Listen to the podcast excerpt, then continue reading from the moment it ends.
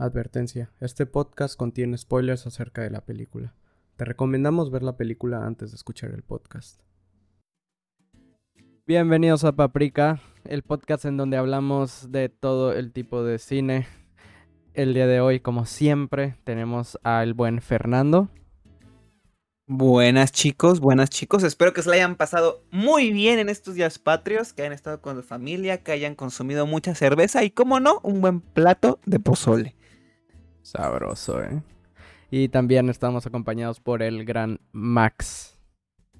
Sí, muy buenas noches. La verdad es que yo no tomé, yo no comí pozole, no soy un fan del pozole. Lo de la chela, ahí sí puede ser un poco, este, argumentable, porque no sé qué, cantidad, qué cantidad es la apropiada para esta festividad. Pero hice el intento, ¿no? Eh, pero tú celebras 15 todos los fines, ¿no? Este sí, básicamente, ¿no? O sea, yo vivo, es vivo canasta básica, diría él. Sí sí, sí, Es muy mexicano el eso, chingada madre. Qué grande. Pero sí, me encuentro lleno de júbilo de estar una noche lleno de júbilo. Este, grabando con ustedes. Qué grande, de verdad. Tú, Mau, ¿cómo te encuentras? Cuéntanos de verdad. Muy bien, eh, yo no pude, yo no pude festejar, ¿verdad? Este, Pero bien que festejas el 4 de julio, ¿no? Claro, no, no, no, yo no pude festejar. Eh, ¿qué, más me gustaría estar allá en mi México para festejar? Pero este, pero nada, ahí estuve viendo que igual aquí al parecer en Nueva York hubo bastante, bastante festejo por, por parte de la gente de México tengo un amigo ahí que me mandó un mensaje por Insta y me dijo, oye, este, ¿qué está pasando? Es que pasé por el parque y vi que había así un chingo de mexicanos y andaban de que echando fiesta y todo. Qué ídolos de verdad. Y yo, nada, son mexicanos. Pero, bueno, gente, hablando de... Mm, hablando de México, ya sabemos el, el tema del día de hoy, que a pesar de que no vamos a empezar a hablar de eso todavía, eh, está bien para que todos, bueno, digo, ya en el título está, pero el día de hoy se va a estar hablando de cine mexicano. Que puta. ¿Qué opinan ustedes, gente? Yo la verdad, a mí, a mí me gusta muchísimo em, eh, las películas que vienen de México. Digo, no todas, pero sí hay películas que se me hacen demasiado buenas y vienen de México. Sí, pues yo soy de la idea de que, bueno, es, no es ninguna novedad que la mayoría del cine mexicano. Un gran porcentaje es una mierda. De hecho, estaba viendo también unas estadísticas, güey, que aproximadamente el 90% de las, de las películas nacionales no recuperan ni siquiera su inversión, de que nadie las va a ver, ya sean buenas o malas. Pero como siempre digo, cuando hay una buena película mexicana, la disfruto el triple. Y de esas van a ser de las que vamos a hablar. Hoy. Así es. ¿Tú, Max, tienes, ¿tienes, alguna mm, opinión sobre el cine mexicano? Güey, la verdad es que a mí me mama el, cine mexicano, güey. Ya sea de todos los colores y sabores. Hay mamás que ya sobrepasan lo ridículo, como este, las, las, ¿cómo se llaman estas pendejadas? Las secuelas de No Manches Frida. Este, son, esas ya son mamadas, güey. Pero, pero, porque intentan ser, intentan ser otra cosa como que agringando este pedo que ya no, que pierde la esencia, ¿no? De lo que podría ser el cine mexicano. O sea, no sé si las han visto, güey, pero pinche película... Eh, yo vi la no, no se asemeja nada a lo que es una escuela mexicana, güey, o lo, que es una vida en México. El Instituto Frida Kahlo, ¿cómo olvidarlo, de verdad? Pero esas son las únicas con las que tengo problema. Digo, igual las disfruto, la veo, este como ya he dicho en diferentes ocasiones, siempre es una buena excusa para ir al cine. Y nada, güey, estoy muy entusiasmado porque la verdad es que hay muchas películas mexicanas que me gustan mucho. Y ya platicaremos de ellas. Grande, grande, grande. Sí, pero hay que empezar pues por las secciones, ¿no? Así es, sí, sí, sí. Pues bueno, em, vamos a empezar así con la primera sección que viene siendo las películas que vieron. Digo, ahora tenemos que aclarar esto. Eh, este podcast lo estamos grabando eh, a, pocos días de haber grabado el pasado, así que digo, no, no, no creo que tengan tantas películas, pero platíquenme, ¿qué han, qué han visto? ¿Qué recomiendan? Yo, pues vi dos filmes. Uno vendría siendo el de Bárbaro, que, que, me, que es una película controversial, controversial, pero que a mí personalmente me gustó. Que no sé si quieren dis- discutirla, Mau, o la dejamos para un campechano. O Yo un creo- campechano, ¿no? Yo creo que un campechanito estaría bueno este. Ok, entonces la dejo en que es una película co- complicada, a mí me gustó, pero entiendo a la gente que no le gustó. O sea, es una película que o te gusta o, o la odias, no hay punto medio. Y otra, que bueno, de hecho no es película, pero la semana pasada mencioné de esta serie animada llamada Cyberpunk. Eh, ya la terminé y es increíble. Es increíble, es increíble, es increíble. La segunda mitad es, es ridículo lo bueno que es. De verdad, háganse un favor y vean Cyberpunk. La van a disfrutar un chingo. Yo la disfruté un chingo. Y además son 10 capítulos que se te van en chinga. O sea, yo cuando me di cuenta ya la había terminado. Entonces, pues nada. Este, sin duda, yo sé que esto no lo deberíamos decir, pero nada más para, vean, para que vean lo mucho que me gustó. Mínimo le daría 4 estrellas y media en Letterboxd. Nice. De, Mínimo. de hecho, Entonces- hab- Ajá. hab- hablando de hablando de series animadas, em, yo tengo mucho como en la cabeza ahorita que estás hablando de Cyberpunk, eh, Arcane. Y a mí me hizo una Arcane es- serie es increíble. verdad. ¿Dirías que es mejor que Arcane? Ah, son diferentes. De hecho, desde lo que sí tengo que decir es que desde Arkane no, no disfrutaba tanto una serie animada. O sea, de verdad la disfruté muchísimo. Son diferentes. Considero que Arkane. Creo que es mejor Arkane. Porque a pesar de que la animación de Cyberpunk es muy buena, la de Arkane no tiene precedentes. O sea, no tiene Sí. madre la animación de Arkane. Y además toda esta onda filosófica profunda que maneja. Quizás Cyberpunk no la tiene tan marcada. Pero Cyberpunk tiene sus virtudes que es súper frenética. El soundtrack está poquísima madre. O sea, el opening es una canción de Franz Ferdinand, la de This Fire. Entonces, para que se hagan una idea. Entonces, este. Creo que esta parte de acción, de frenetismo, de una serie más violenta, más gore, la cumple. Creo que son diferentes. Pero si tuviera que decir una, creo que es mejor Arcane. Pero Cyberpunk también es una joya. Nice. Nice, nice, nice. ¿Y tú, Max, viste algo o estuviste festejando al- a- hasta no poder más? No, güey, la verdad es que únicamente la, no vi películas. Vi- tuve tuve tiempo libre y por alguna razón no vi películas. Pero me puse al corriente con Ricky Morty, güey. Este, Nice. La, la verdad no sé por qué la dejé de ver, güey. O sea, había leído que empezaban a ser un poco más flojas las, las últimas temporadas que, que las primeras tres que fue cuando tuvo su boom. Pero la verdad es que lo, lo vi, o sea, ahorita ya voy a la par de cómo está saliendo, porque justo está saliendo la sexta temporada ahorita. Y la neta es que pues, sí me recordó por qué me gustaba tanto, güey. Y ya, únicamente eso. O sea, creo que en el, en el pasado se me olvidó decir que vi la de Lección, de Can- Lección para Canallas, que es una película precisamente mexicana, de la que podríamos hacer una referencia hoy. Pero de ahí no he, no he visto más contenido audiovisual más que... Más que Que Rick and Morty. Más que el fútbol, ¿no? Rick and. Morty. Ah, bueno, claro. Ok. obvio. Que, que hablando ahora de este de Rick and Morty que viene siendo de Adult Swim o hasta donde yo me quedé era de Adult Swim. Sí, sí, siendo de Adult Este, Swim. Sí. Eh, justamente hoy estaba viendo, digo, no la vi, sino que vi porque que quiero verla y ya la habías recomendado tú, Fer, hace bastante tiempo, Black Lotus, eh, la de Blade Runner. Ajá. Y este, y con la sorpresa de que igual es de Adult Swim, al parecer, este Black Lotus, y yo no, yo ¿No no sabía Netflix? eso. Eh, está en Crunchyroll, pero ma- este Mau, yo no, bueno, o sea, yo hasta donde sé, no es muy buenarda, ¿eh? ¿Ah, sí? ¿No está tan Sí. buena? No, yo no la Mm. vi, de hecho. Y Yo, y es que yo me acuerdo muchísimo, ¿te acuerdas que eh, habías comentado ya hace tiempo sobre eh, como estos cortos que hicieron de Blade Runner? Ah, sí, los cortos están poca madre, sí, sí, sí. Eh, Sí, Y este, y pues dije, ah, pues en una de esas y Black Lotus es como uno de esos que decidieron hacerlo en, en, en algo más grande. Hasta donde yo sé, no es muy buena. Los cortos están bien chidos, eso sí. Pero le- la serie animada no sé. La neta, ¿Ah, no sí? sé. Hasta donde yo sé, no es muy buena. Mm, Yo, de hecho, por eso no me he aventado a verla, porque si no, ya la Ujú. hubiera visto. Sí. Claro. Muy bien. Bueno, pues yo igual de mi parte, em, esta vez sí nada más tuve la oportunidad de ver una película. Pero este, vaya que, vaya grata sorpresa. Decidí, este, aprovechando, ¿no? A que, a que falleció Godard y yo no soy una persona que haya visto tantas películas de Godard. Dije, bueno, pues vamos a darle un chance más a estas películas. Aprovechando a que murió Godard.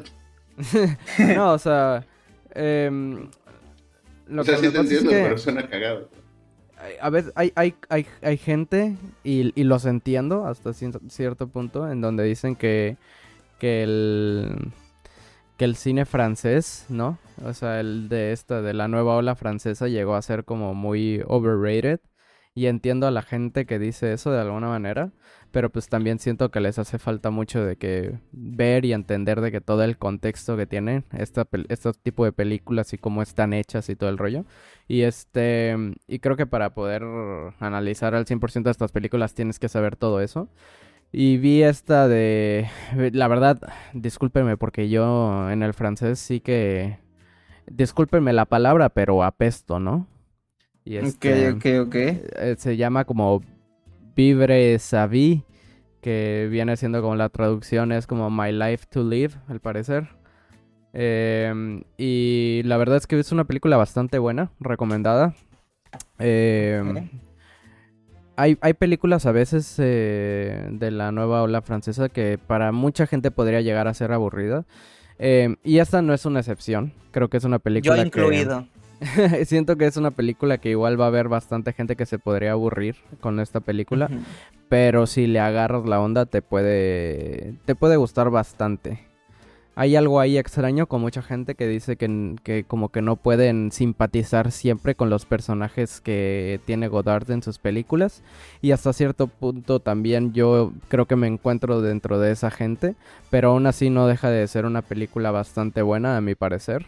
Y em, y cool, yo de mi parte le doy tres estrellas y media a esta película. Ahí habrá gente que me estará mentando la madre, como gente que dirá, no, hasta le das menos mejor o algo así. Pero, pero ahí es de los dos bandos. Así que, Va, va, sí, va, va, chavales. va. de ahí, pues vámonos ahora sí que, vámonos recios con la, la sección de noticias. Eh, um, una noticia que les quería dar es que no sé si vieron, pero salió el, el trailer. Esto viene para todos, en caso de que no lo hayan visto. El, el trailer de la nueva película de Damien Chazelle. eh, que se llama Hostia, no lo vi. Así que, eh, pues vayan todas las personas a ver este nuevo trailer. Eh, se ve bastante bien, se ve interesante la verdad. Y este, y bueno, no sé si ustedes tienen alguna opinión eh, sobre, sobre este director. Pues yo personalmente no he visto el trailer, pero yo sí me considero fan de, de Chazelle. O sea, eh, nada más tiene tres películas, ¿no? Es Whiplash, eh, La La Land y First Man. He visto las tres. Mi favorita sin duda es Whiplash y realmente creo que va a ser difícil que, que supere eh, a Whiplash. Pero las demás me encantan. De hecho, First Man a mí se me hace una película muy infravalorada. O sea, recuerdo que como que pasó sin pena ni gloria en cuestión de premios, en cuestión taquilla, como que la gente no la vio. Entonces, este, digo, se aleja mucho del estilo que Chazelle nos había manejado en las primeras dos películas, pero no deja de ser una gran película que yo recomiendo mucho, First Man con Ryan Gosling. Eh, no he visto el tráiler de Babylon, pero creo que ya Damien Chazelle, al menos en sus tres películas, yo considero que es garantía de que nos va a dar algo de calidad, algo bueno. Sí. Entonces, pues emocionado, son de esas películas que la ves más por el director que por lo demás, ¿no? Justo. Entonces, pues nada, emocionado, espero, no sé cuándo, ¿tiene fecha? ¿No sabes? Am, no sabría, la verdad, sí, eh, eh, cuál es la fecha de esta película. Tiene Pero... fecha de estreno 25 de diciembre en Estados Unidos. Nice. Ya, bien, o sea, Nice, ya, no, nice, ya no nice. falta mucho. Me imagino que va a ser película igual de premios y toda esa mamada. Sí, así que va a ser casi casi un estreno global o va a llegar al ratito ahí a México. Así que allá ahí por estaremos. diciembre de 2023. Ya estaremos hablando, la verdad, de esta película. Se ve muy interesante. Eh, yo quiero igual como platicar un poquito aquí, nada más para que sepa nuestro público que, que el cast se ve muy bien. Eh, ya que tenemos a Brad Pitt, Margot Robbie y Toby Maguire como, como de los highlights ahí del cast. Ese me hace... eh, se me hace bastante loco. Vamos a ver qué tal, Sí. qué tal, qué tal va este cast de, de tres personajes. y va a durar más de tres horas, nomás como dato. Tres, tres horas, cinco minutos. Así es. Así No. que Bueno, prepárense. váyanse con dormiditos, descansaditos. Y su refrescote y papas, ¿no? Porque Pero llévensela poco a poco para que no vayan a la mitad de la película al baño, ¿no? Sí, sí, sí. Eso es una realidad, porque van a tener que aguantarse tres horas para salir, ¿eh? Ojo. Sí, es una sí. desgracia, güey, tener que, que cortar una película. Sí, sí, de hecho. Yo, yo no sabía esto y no sé si sea 100% real, pero por ahí he escuchado que Hitchcock decía que una película tiene que ser correspondiente al tamaño de la vejiga de una persona, o sea, para que no tenga que ir al baño en toda la película. Y bueno, ya tenemos gente Ah, ahí, ¿no? Que, se ponen a, a, a hacer películas como eh, Satán Tango o cosas así, que tardan seis horas, ¿no? Sí, trae la flor de Shinaz que dura 14, no es ahí para que la vean. Para que la vean. Sí, para que la vean un una centón. tardecita que no tengan nada que hacer. Sí, la verdad, sí. una de las dos, güey. No, Max, pero ¿qué tal? No sé qué pa' canallas. Esa te la sabes del pie a pa, ¿no? Eso se la sabe Pero de... eso no hay pedo que salgas al cine, pa. Digo que salgas al baño. Regresa en el sí. intermedio, ¿no? Hasta la cortan. Es su madre, sal, Aquí vamos a dar, la, van a- la dan en dos tiempos. Sí. ¿Qué opinan del intermedio? ¿Creen que debería regresar o es una mamada? Antes había intermedio. Yo lo Sí, hice sí, sí. mamada. No mames, Max. De hecho, es... Bueno, Perdón, no iba al baño aquí. en los años 800, 1800. Pendejo. Pendejo, si yo cuando iba al cine aquí en Córdoba te había intermedio hace unos años. Yo me acuerdo de una película que en, en Tuxtla, en donde sí fui a, eh, eh, hace cuando estaba muy, muy, muy chiquito y sí tenían intermedios. Me acuerdo que llegaba un señor con un micrófono enfrente de la sala y decía, y- igual al inicio y al final presentaba y como que despedía a todos o algo así. No, No. estaba loco eso. No, pues Aquí en no Córdoba es de eso, que. güey. Aquí nada más como que se, se apagaba la. O sea, se prendían las luces, güey, y se quitaba la película. Y era como de, ah, es el intermedio. Duraba 15 minutos. Y ya, pues ibas, comprabas, ibas a miar y regresabas. La verdad es que no debería, debería haber intermedio, la neta. Sí le- ¿Debería haber? Le mata la película. O sea, que sea una decisión Sí. ir al baño, ¿no, güey? Si tú quieres Sí, ir, porque justo. Imagínate los que que- quieren sí, ir sí. y les, te las cortas. Yo tengo O esa los que se están cosa. agasajando atrás del cine y les prenden la luz. Y de momento. Imagínate sobre todo qué eso. pasó Master, ¿no? Sí, sí, sí. Sí, sí, epa, sí. epa, ¿qué hacen esos dos de ahí, no? justo, justo. Sí, no, este, eh, a mí, eh, yo igual tengo como es, esa cosa, ¿no? De que no me gusta dejar las películas a media, porque siento que como que toda la emoción que te bildea la película la cortas. Siento Sí, que total. a alguien, allá, a, a los creadores de la película, eso les ha hecho carro, o sea, es como, eh, estás dejando que el- su obra no, no termine como debería de ser, ¿no? O sea, no sé. No me encanta esa Sí, estoy de acuerdo. Estoy de acuerdo, estoy de acuerdo. Sí, sí, sí, sí, sí. Pero bueno, ¿qué tal si hablamos de la siguiente noticia, Mau, que nos tienes, por favor? Sí, sí, sí, claro que sí. También este, bueno, les quiero comentar que salió el trailer igual de esta nueva película que se llama The Stranger, una, una película dirigida por Tom Wright, ¿ok? Eh, Y se ve bastante bien el trailer, ¿ok? Eh, recomendado igual, yo creo que, digo, como tal no está la película, pero recomendado que vean el trailer, se ve bastante bien, se ve bastante interesante, ya estaremos ya estaremos este, viendo en, en un futuro de, de, qué, de qué va esta película. Em, pero pues está, está bastante chingón porque pues tuvo, tuvo su estreno en el Festival de Cannes de, de este año y este y pues tiene un actor que a mí la verdad a veces yo lo he visto en películas y se me hace bastante bueno, que es el Joel Ed- Edgerton. Joel Edgerton es bueno, ese. Es el güey, eh, ese también hizo la del regalo, actuó en la del regalo, en la de It um, Comes at Night, que también ajá. es muy buena. Eh, te- Yo me acuerdo mucho de él de, de- eh, por una película que salió que se llama Warrior, igual, que era justamente con Tom Ah, Hardy, Warrior es buenísima, en donde son dos hermanos. Entonces, Sí. este, no sé, me, me, me interesa, ¿sabes? Es- ¿No has visto Warrior, esos- Max? No, no, no. Siento, siento que es una película que te volaría la cabeza a ti particularmente. Sí, sí, sí te podría gustar mucho. Para ti, Max, para que sepas quién es el, el actor, es el, el tío de Luke Skywalker. El tío de El- Luke Skywalker. Ajá, el que, lo, el que termina cuidando a Luke. El que, el que termina cuidando a Anakin, perdón, creo era, ¿no? O ni me acuerdo, Dios mío. Ese era Anakin. no sé si estoy buscando al, al indicado, pero aquí estoy viendo fotos y sale, aparentemente sale. Samuel L. en- Jackson, ¿no? Pues ya no me acuerdo cómo era. Sí, sí era, sí era, sí era Anakin, ¿no? que sale. Sí, sí sale en Star Wars, en la 3. Pero Sí, igual ¿no? veo que sale en la de Green Knight. Ese es el mismo, güey. Yo no vi esa peli, pero aquí hay fotos con el, con el Dave Patel. Pero bueno, X. La verdad es que es muy underground ese actor, ¿eh? O sea, no. Pues No mames, no tanto, está en. Underground. También sale Sí, en no. Éxodo. Sí, no, no, ni tanto, güey. Pero pues se, se ve bastante bien el trailer recomendado ahí para que lo chequen. Em, y nada, ya estaremos viendo de, de, qué va esta película. La verdad a mí, este, no sé, me gusta como la, la, la cara que tiene, la neta, ese actor.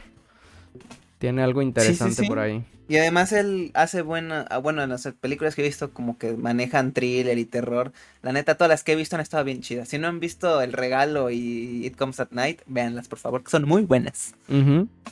Y ya por último, em, dentro de las cosas que les quería comentar, pues es que, digo, esta, esta ya es una, una noticia un poquito vieja, pero se me había pasado. Es que salieron unas imágenes, no sé si vieron ahí de la que al parecer va a haber una serie de Cars. Entonces salieron ahí unas imágenes, este, que se sí, ven que muy... Kuno Becker ya no va a ser la voz, güey. Tristemente. ¿Ah, ¿En serio Kuno Becker hacía la voz? Del Rayo McQueen, cabrón. No mames, no, sabía eso. No manches. ¿En inglés o en español? No seas cabrón, obvio en español, güey. Sí, no sé, güey, quedé Güey, yo, frío. no, yo no me sabía eso, te lo juro. Sí, él hace la voz del Rayo McQueen, güey. Y le preguntaron en TikTok, en eso del TikTok, que... Escuchao. Escuchao, sí, sí, sí.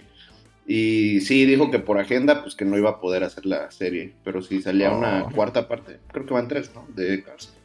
Este, idea, que la Eh, verdad. sí. No, la 3 de verdad, la 3 y la 2 son de son impresionante pila de mierda, de verdad.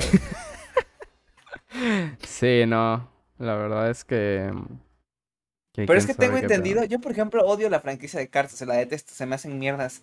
Pero creo que es la de la franquicia de Pixar que más vende, güey. La 1 no te gusta, sea- la 1 es buenísima, güey. Bueno, la 1 sí, la 1 está La bien. uno es, es buena, me gusta. La 2 es. No manches, la 2, güey. Ah, La 2, güey. La del mate espía, de verdad. ¿Quién se le pensó? ¿Quién pensó que era buena idea? Y además la 3 me dejó traumatizado, ¿saben cuándo? Cuando al ¿Cuál final la sale el? McQueen y. Cuando al Güey, final la sale el de. qué? El de listo para tu retiro, McQueen. Sí, y No, al que final la- se, par- se parte su Mauser el güey y lo pintan de azul al final, de verdad que me Ah, sí, dejó. sí, sí, sí, sí, sí, sí. Me dejó traumatizado verlo de azul, de verdad. El, el, ese póster de la 3 estaba cabrón, güey, que sale así volando. Sí, ve bien sí, dramático, sí, sí, güey. sí. No, y en el trailer decías, no manches, el rayo McQueen, Sí. güey, se volteó. Tristemente la Sí, película es una que- mierda. Sí, fue una mierda. De ya Pero mejor Berta, que la ¿no? 2. Sí, pero pues Y este... este- protagonista, porque la verdad es muy icónico, o sea, el personaje de Rayo con la voz de Kuno Becker, si lo ves Sí. con otra voz, güey, sí vas a decir, ahora a ver, ¿qué pedo? O sea, como que no... Te va a sacar de Sí. onda. Digo, O sea, pero va a salir el rayo McQueen. Pues es que O sea, la protagoniza él. No sé, la verdad no sé cómo está el pedo. O sea, yo únicamente me enteré porque Kuno Becker salió a decir que él no iba a darle voz en la serie al Rayo McQueen. Pero yo no pero sé. no sé No la veo. qué vaya la serie. Fíjense No que sé yo no sé, porque siento que ya la serie viene siendo como para otro público. Digo, eh, estamos hablando de que Cars, la primera se estrenó en el 2006 y como que llegó a ser más para cuando verga. nosotros estábamos bastante chiquillos. Y ya Verga, ¿cómo que estamos hablando de 2006? que 2023 seguramente se estrena la, la serie.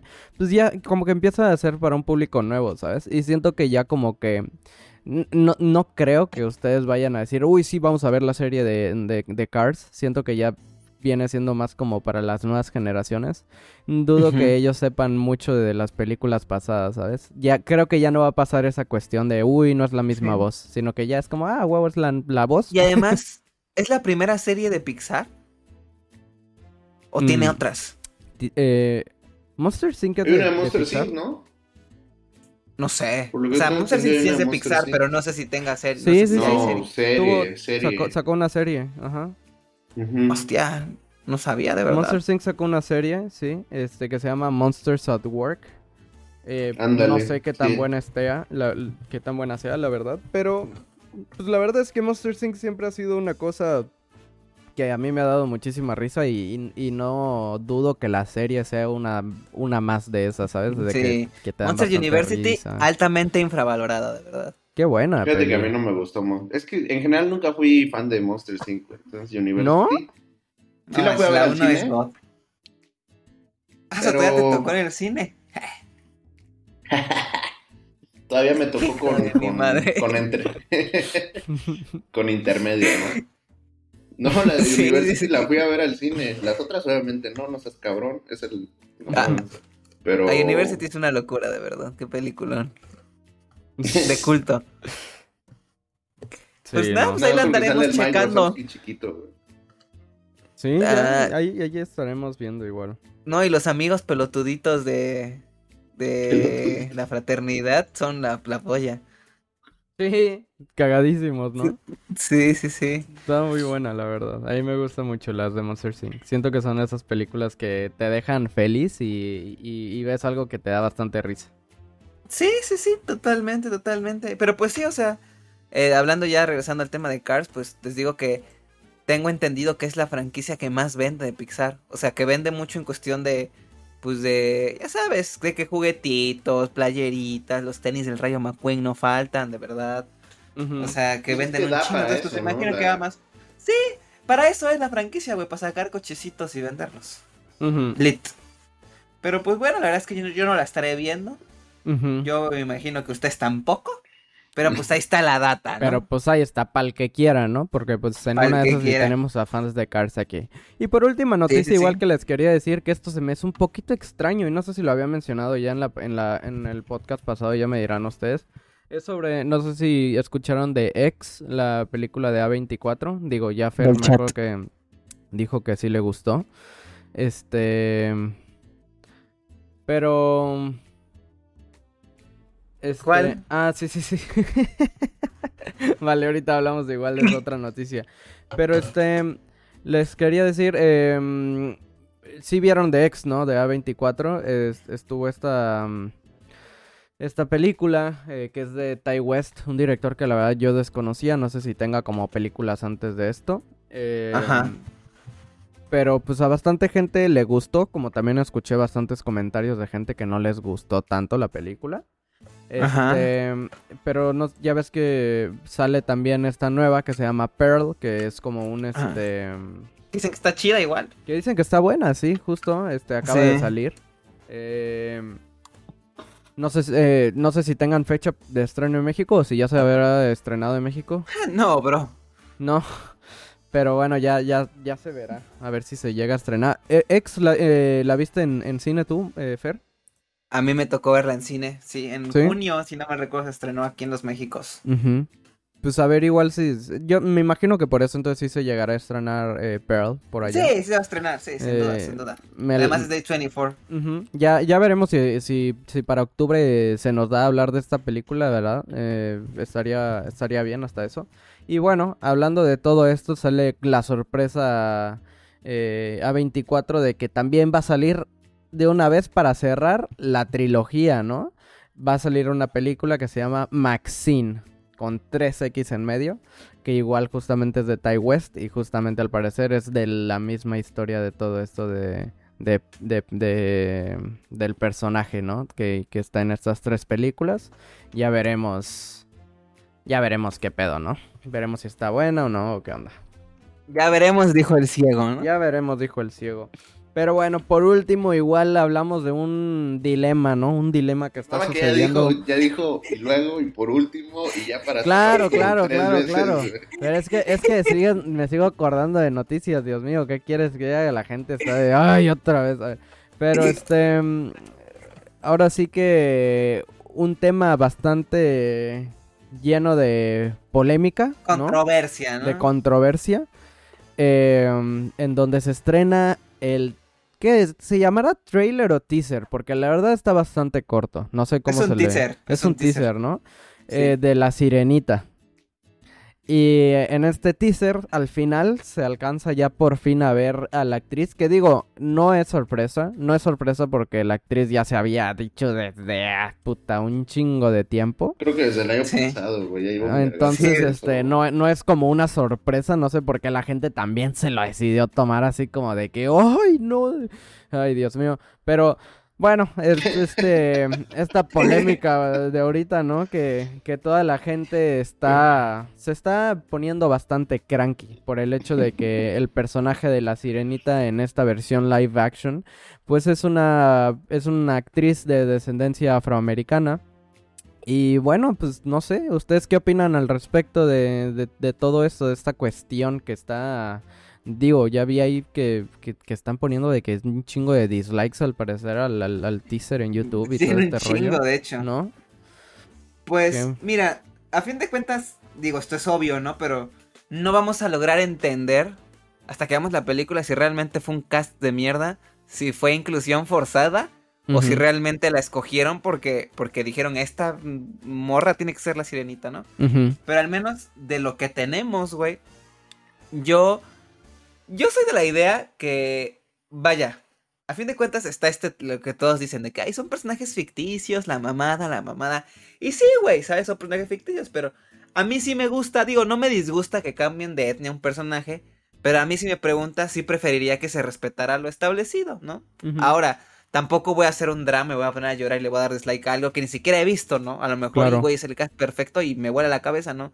Pero lo que sí considero es que la gente exagera mucho porque como la otra estaba viendo un comentario que, tiene mucho razón, o que a mí me hizo mucho sentido, que por ejemplo está esta crítica de, de, la serie de Señor de los Anillos, ¿no? De que los elfos son este morenos, que son negros y la mamada. Y en ese caso, sí considero que está justificado el hate. ¿Por qué? Porque dentro de la mitología del Señor de los Anillos tiene un porqué, o sea, sí importante la raza dentro de los personajes. ¿Sí me explico? Ahora, como en la parte de la sirenita, pues realmente la onda racial no tiene nada que ver, o sea, no es importante para la trama, ni para la tesis, ni para lo que te quiere decir, pues chupa un huevo a fin de cuentas, ¿no?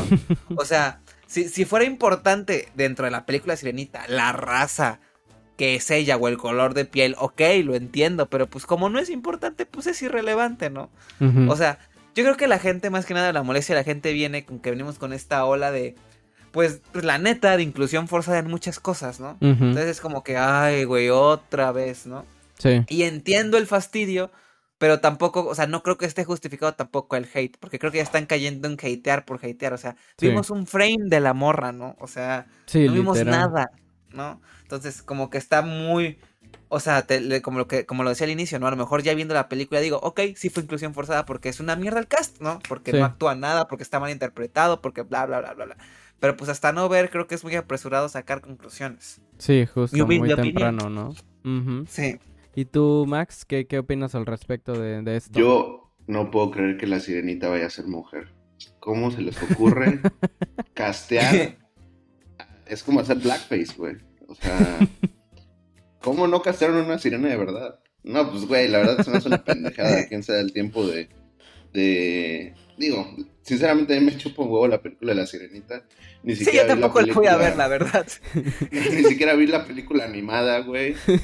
Y pues ya, o sea, ves, son señores, güey, de 40 años que están, este, pegándole a la mamada con que la sirenita. Pero, güey, lo más cabrón es que no sé si viste toda esta ola de videos que salió, güey, de niñas reaccionando a la sirenita. Ah, sí, esa es una, eso sí, de verdad, de y tanto habían videos buenos como videos malos. Y decía, cabrón, ¿cómo puedes evidenciar a tu, chamaquita de 5 años que ya es una prominente racista, güey? ¡Qué verga!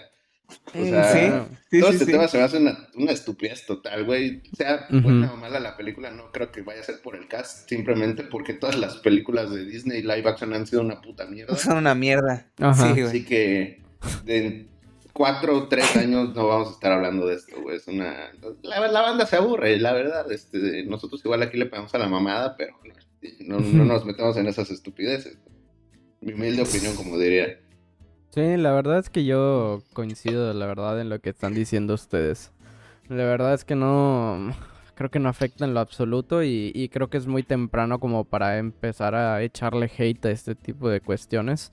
Eh, de hecho, igual creo que ya se está saliendo un poquito de control eh, todo este rollo de cancelar, de boicotear, o sea, ya es de que una exageración, ya, o sea, ya como para que hasta, o sea, creo que nos salió esta noticia justo hoy, pero ya como para que hasta Disney le tenga miedo a la misma gente de que si sacan la película en el cine o si ya mejor la van a sacar de que directo en la plataforma que tienen. Ya se me hace bastante de, uy, o sea, ¿a qué nivel estamos llegando de que ya, o sea, ya no hay libertad ya hasta por parte de las mismas productoras para sacar de que una película porque pues el miedo de que vayan a cancelar y nadie vaya a ir a ver la película y la productora pierda un chingo de lana, ¿no? Pero ya se me hace como exagerado, o sea, ¿por qué? ¿Por qué vas a estar como haciendo que pasen estas cuestiones cuando ni siquiera has visto qué onda, ¿no? O sea, y, y yo estoy de acuerdo con el rollo de, de que han, hay, han habido veces en donde se hace esta inclusión forzada este, pero puede ser que no sea el caso ni siquiera en esto, ¿no? Y puede ser que haya sido una, una decisión que, como dices tú, Fer, eh, hayan, la, hayan tenido en cast y hayan dicho, oye, no mames, es buenísima, o sea, y este... Y, y, y, siento que también es una cuestión en donde eh, los castings a veces deberían ser justo así, o sea, casts a lo ciego en el sentido de que no importa etnia, ni color, ni nada, mientras que la persona, en cuanto obviamente no importa en la, en la historia, este, pues sea, sea quien sea, simple por el hecho también de que va a actuar, este, pues chingón, ¿no? Este, entonces, pues bueno, o sea, digo, no hay mucho que opinar, pero justo como dicen ustedes, yo me encuentro en, en las mismas. Em, y ya veremos qué, qué, sucede más adelante con esta película. Ojalá, la verdad, em, digo, lo más chingón sería que Disney dijera, ¿sabes qué? Vamos a sacar la película en el cine y todo el rollo. O sea, aparte, no sé, me da cosita porque imagínate a la persona que... Se escucha ahí el teclado del Max más fuerte que la chingada. Este... eh, eh, me, me, da cosa porque como que la gente a veces no se da cuenta que también es, es una actriz, es una persona normal. Y, sí, exactamente. todo esto, ¿cómo le va a estar afectando? O sea, igual, ojalá y no le esté afectando, pero te lo juro que le está afectando. O sea, es un humano. Y este, y qué feo, la verdad.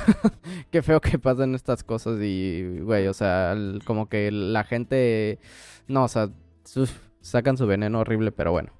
Eh, Max, eh, tú habías dicho que tenías una una noticia. Disculpen si ya había dicho que era la última, pero eh, no había leído bien. Entonces, este, Max, ¿tienes una noticia, creo? Ahorita que lo pienso, justamente hablando de las live action, güey, hace poquito se estrenó Pinocho, güey. Ah, sí es cierto. Pinocho en live action en la que Tom Hanks es Gepetto y aparentemente, la verdad es que yo no vi la, la original de Pinocho, yo conocí a Pinocho por Cherk este, y de hecho se me hace raro verlo. Se me hace raro ver la caricatura, güey, y no verlo como, como el de el de Chuek. Este, pero salieron las críticas y aparentemente es una mierda de película. Sacaron que es alta mierda, eh. Sacaron el spin-off de Pinocho de Cherk. ¿Cómo es posible, no? Imagínate qué tanto tuvo el personaje de fama, ¿no? Sí, sí. Es que ¡Ah! ¡Ay, viste! A huevo, sí. Le hicieron al, Max, ¿no? al, personaje de Cherk. Innecesario, a mi parecer. Pero. Sí, no, güey. Aparentemente le está cayendo piñas como panes, güey, de que sí está muy, muy mal. mala. Y eso que la dirige Robert Zemeckis, o sea, no es cualquier tipo, vaya, o sea. Y que tiene a Tom Hanks, güey, como Yepeto. Pero la neta, Tom Hanks, hay que ser sinceros. Tom Hanks lleva una racha de, de mierdas también. O sea, ese güey. Elvis. O sea, qué pedo, güey. Ya como que está cayendo. Eh, ya se está Robert denirando. O sea, de que ya está agarrando cualquier papel así de que chingue su madre, güey. Quiero ser Yepeto. La verga. Sí. Así, güey. Entonces, pero digo, no deja de ser Tom Hanks, güey. O sea, no es cualquier Ah, claro, sí. Sí, no es cualquier pendejo, pero... Pero, justo están diciendo esto de que la actuación de Tom Hanks es mala, ¿eso es lo que están diciendo? Sí, o ah, sí, dicen, dicen que es alta mierda la actuación de Tom Hanks. Que no, le queda el papel de Yepeto, güey. O sea... Pues o que no lo interpreta bien, mejor dicho. Fíjense que, digo, y esto igual para la, para la gente que no sepa, ¿no? O sea, creo que es importante luego, siempre chequense quiénes son los directores y luego se van a, a dar cuenta que se pueden dar una grata sorpresa de que, ah, la madre, no mames, este güey ha hecho esto y esto y esto. Y pues hablando de Robert Zemeckis, para los que no sepan, pues es el mismo director de Forrest Gump o este Náufrago. Volver al futuro. Volver al al futuro. futuro. Ajá. Y este, y, y justo a mí se me hace como una sorpresa el hecho de que estén diciendo que la actuación de, de Tom Hanks no sea buena, porque pues ya teniendo en cuenta que el director es una persona que ha trabajado anteriormente con él, eh, pues pensarías que ya como director conoce a su actor, ¿no? Y que ya tienen como una buena fórmula ahí para trabajar los dos en, en, en cuestión de que ya tuvieron películas que han sido bastante exitosas. Eh, y pues qué, qué triste, ¿no?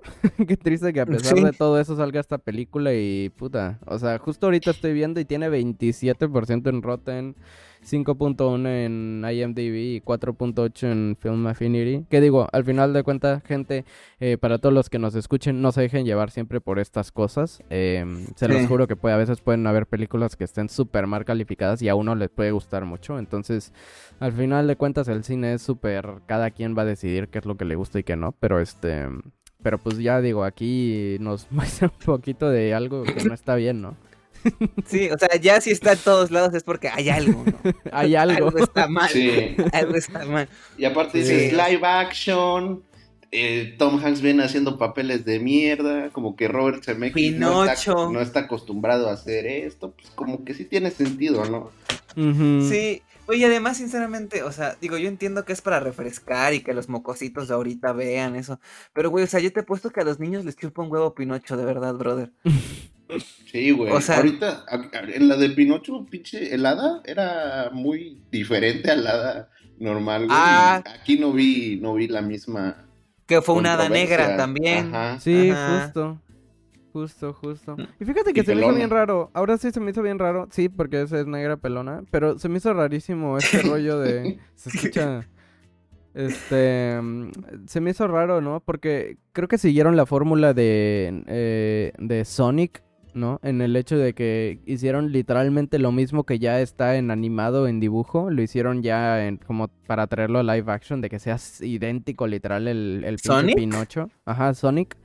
¿Se acuerdan de cómo el Sonic, la gente se quejó porque tenía como un diseño súper extraño y luego ya le Ah, pero es que el- estaba bien culero. Sí, ajá, y, lo- y, y ya luego le sacaron el diseño que literal es idéntico al, al- los dibujos y todo esto, ¿no? Que lo trajeron ¿Vieron la película de Chip y. Dale? No, no la he Eh, visto. no. Dicen que es de culto buenísima, ¿eh? dicen, ¿no? Está verguísima, güey. Pero ahorita justamente hablando de lo de Pinocho, en el mundo de Chip y Dale salen como que personajes de la tele, güey, y son personas de verdad. Y sale Mm. este güey que interpreta al, al Sony culero que luego le... En la película, o sea, en la serie dicen que lo recastearon en lugar de que lo volvieron a hacer en efectos especiales, güey. Y sale así como un actor fracasado, güey, porque el Sonic con dientes, güey. Está verguísima, güey. Ahí, pequeña Loco. recomendación entre paréntesis. Sí, sí, Que la no haya tengo visto en la- lista. Que no haya visto la película de Chip y Dale, muy recomendada. Va, va, va, pues ahí Ya. está. Pero Ah, bueno, bueno. igual nada Y más. este, si me dejas, si me dejas hacer esto, Mau, de que para cerramos con esto ya pasando a este tema, este, algo ya relacionado es que precisamente Disney anunció la serie biográfica de Pancho Villa, güey. Ya Ah, ¿en serio? Ah, es cierto, sí es entrando cierto. en temas En patrios. la de 23, ¿no? Sí, sí, sí. Y pues déjame decirte que mostraron un teaser en el que probablemente se le muestre al, al Centauro del Norte como un héroe que precisamente, pues un héroe no fue, no fue, ¿no? Fue una Sí. figura que tomaron para... Siempre tiene que haber historia, ¿no? Pero, Sí. Pues tristemente se le va a enaltecer el nombre en una producción de, de Disney a un personaje este, Mexicano. mexicano, que Ujú. precisamente un héroe no fue. Como ven. Sí. Pues mira, la verdad es que digo, es padre si quieres ver así que se enfoque una compañía tan poderosa en en pues en un personaje mexicano. Pero ahora no sé quién la voy a dirigir, pero creo que es muy importante saber quién la dirige, ¿no? Quién va a estar detrás de ahí porque pues güey, o sea, obviamente si la dirige algún gringuillo o así, pues quizá la aproximación no sea tan exacta, ¿no? O la americanicen, O que sea- que parece que eso va a ser porque lo están pintando como a un héroe, güey. Sí. Entonces, no sé. O sea, la verdad es que yo no le tengo. Mira, la verdad es que Disney podría ser el padrino 4 y, y yo le tendría miedo, bro. O sea, de que siento que van a, siento que va- están haciendo últimamente pura mierda, pura cagada, no saben ni por dónde. Y creo que producir una serie de Pancho Villa es el claro ejemplo de que, o sea, güey. O sea, no tienen puta idea. Sí, o sea, güey, una serie de. O sea, de verdad, una serie de Pancho Villa, güey. O sea, no mames, o sea, de verdad, güey. Entonces, creo que sí, creo que es importante saber eso, o sea, saber los detalles de quién es el. No sé si ya lo habrán sacado, pero quién la dirige, si está hecha o producida por mexicanos, o no sé. No, no, no, o sea, yo creo que no sé si tiene. qué tan desarrollada esté, pero dieron como que. La Todo el anuncio, ¿no? Ajá, exactamente. Ok. Pues bueno, pues a ver, o sea, está interesante como experimento verla, ¿no? Pero pues la neta es que a mí no me apasiona, güey. O sea, desde el hecho que la esté haciendo una, pues unos gringos, ¿no? Entonces. A presentar demasiado morbo aparte, güey. Porque yo creo que ya. O sea, última, en los últimos años ya se ha sabido más un poco de lo que en realidad fue Pancho Villa. Entonces, pues, güey, gentrificar ese tipo de historias va, va a enojar a mucha raza, güey. Sí, sí, sí, sí. O contaminar a gente que no pues que no tiene ni idea quién es Pancho Villa, decir, ¡Órale, la verga, el Pancho Villa! What a hero, man. Sí, sí, sí, la verdad. Viva México. Viva México. Happy 5 de mayo. Happy 5 de mayo, ¿no? 5 de mayo. Tacos tamales. Tacos tamales. Pero bueno, ahora sí que ya entrados en el tema, gracias Max por esa. Eh, pues empecemos a hablar ahora sí de, del cine mexicano. Después de em, una hora de noticias. Sí, literal. Eh, ¿qué digo? ¿Para qué, le ¿Para qué le cortamos a la plática no tan amena? Pero ah, bueno. Ah, sí, claro, claro. No es queja, vaya. eh, que, em, quiero hablar de, de, todo el cine mexicano en general. Em, ya, ya depende de cada uno de ustedes. ¿Cuáles sean sus películas favoritas? Platíquenme un poquito, platíquenme eh, de alguna viejita que hayan visto, alguna más reciente. Platíquenme qué es, qué es para ustedes el cine mexicano y qué, qué, eh. qué me traen en el catálogo de películas favoritas. Pues bueno, yo quiero hablar de... Eh, apenas... pues es, como estos días me sentía muy patriota, muy mexicano mm. por las fechas. Dije, chingue su madre, voy a ver una película mexicana y opté por ver Ya no estoy aquí. Que joder, de mm, verdad, que, qué gran película, de verdad, qué gran película. No sé si ustedes tuvieron ya la fortuna de verla. Sí, sí, sí, sí, sí, sí. ¿La, la, empezó, ¿La viste apenas o la reviste? ¿La revisitaste? Eh, la vi apenas, la vi apenas. No mm. sé por qué no la había visto, pero dije, chingue su madre, como que fue esa película que tengo en pendiente de hace tiempo y que no la digo, luego la veo, luego la veo, luego la veo. Y tomé la decisión de verla y de verdad que, joder, qué peliculón, me encantó. Creo que es de lo mejor que se ha hecho en México desde hace muchos años. Y no sé, a ver, antes que nada, ¿la, han visto ustedes? Sí. Hijo de tu madre, de verdad. No me acuerdo cuando salió, pero no la vi, güey. No, además, siento que es este, este típico, este típico, tipo de filme que además que es muy importante como mexicanos verlo. Número uno, porque pues es mexicana y creo que hay que apoyar el, el, contenido nacional que está bien hecho. O sea, creo que es el que vale la pena apoyar.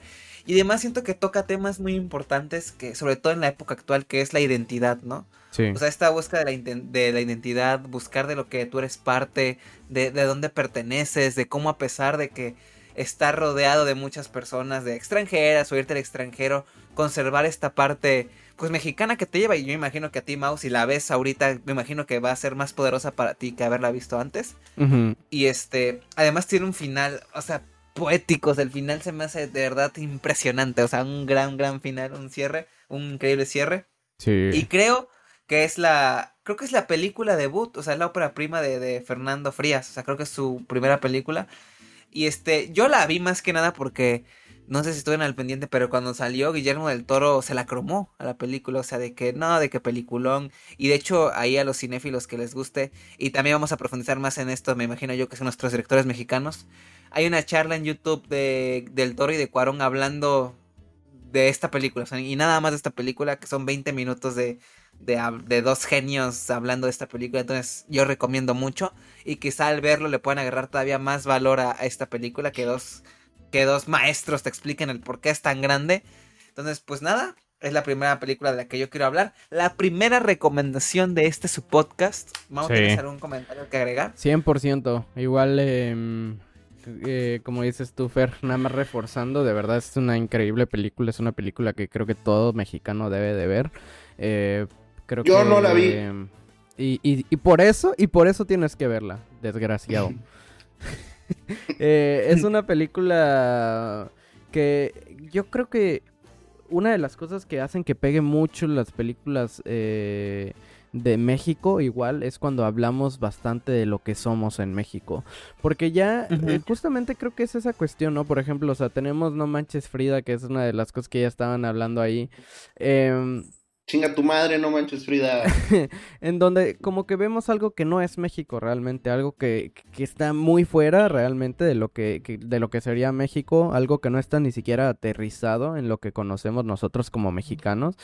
Eh, intentando como forzar algo que no es real. Eh, y, y, y, eso es algo que igual a la gente de otros países no les va a interesar tanto, ¿sabes? O puede ser como hasta algo que los les informe de una manera súper extraña.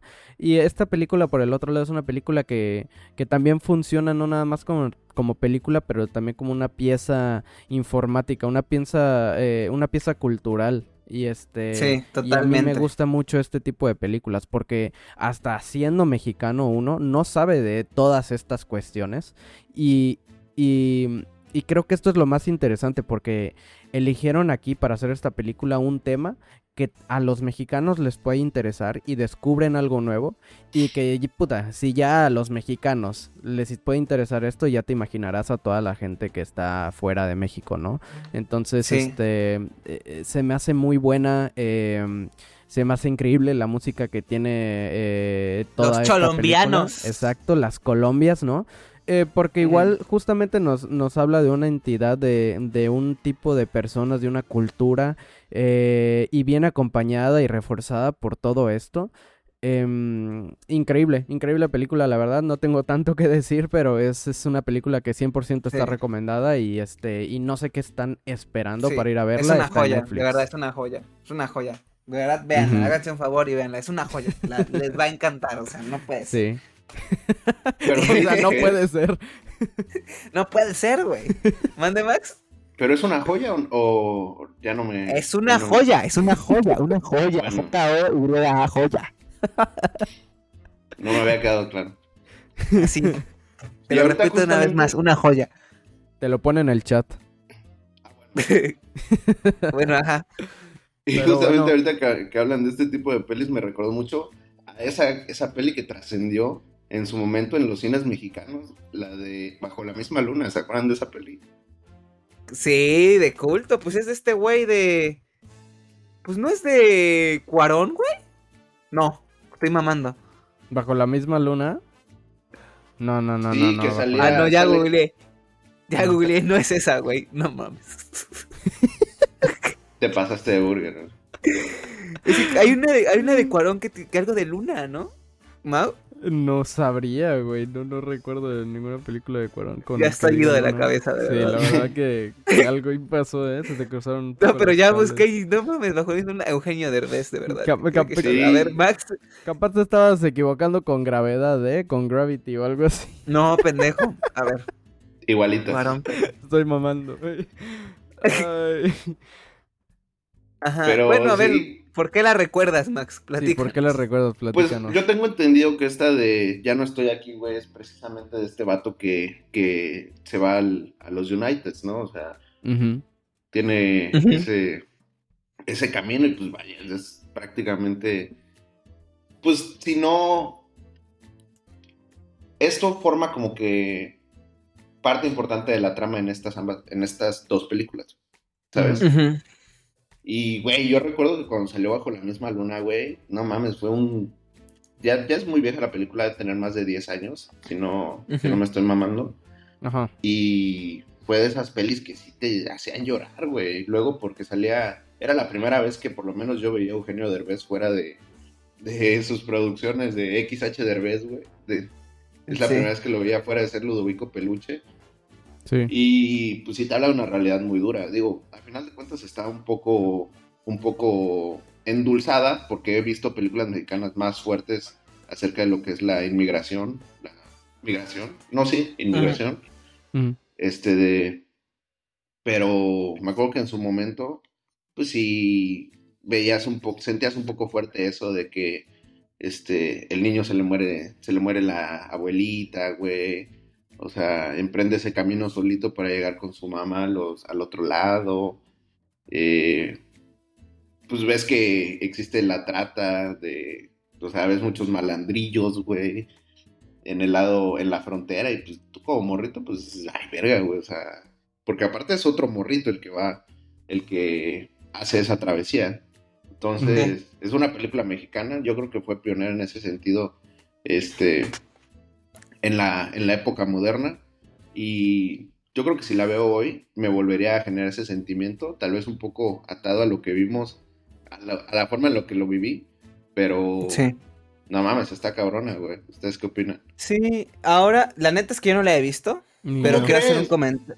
No, no, no, de verdad que no. Pues no viste que anda todo perdido, bro. Sí, sí, sí, yo me, yo me encuentro igual, la verdad. ¿No la vieron? Muy indie, muy indie. Sí, no, muy mames. tu película.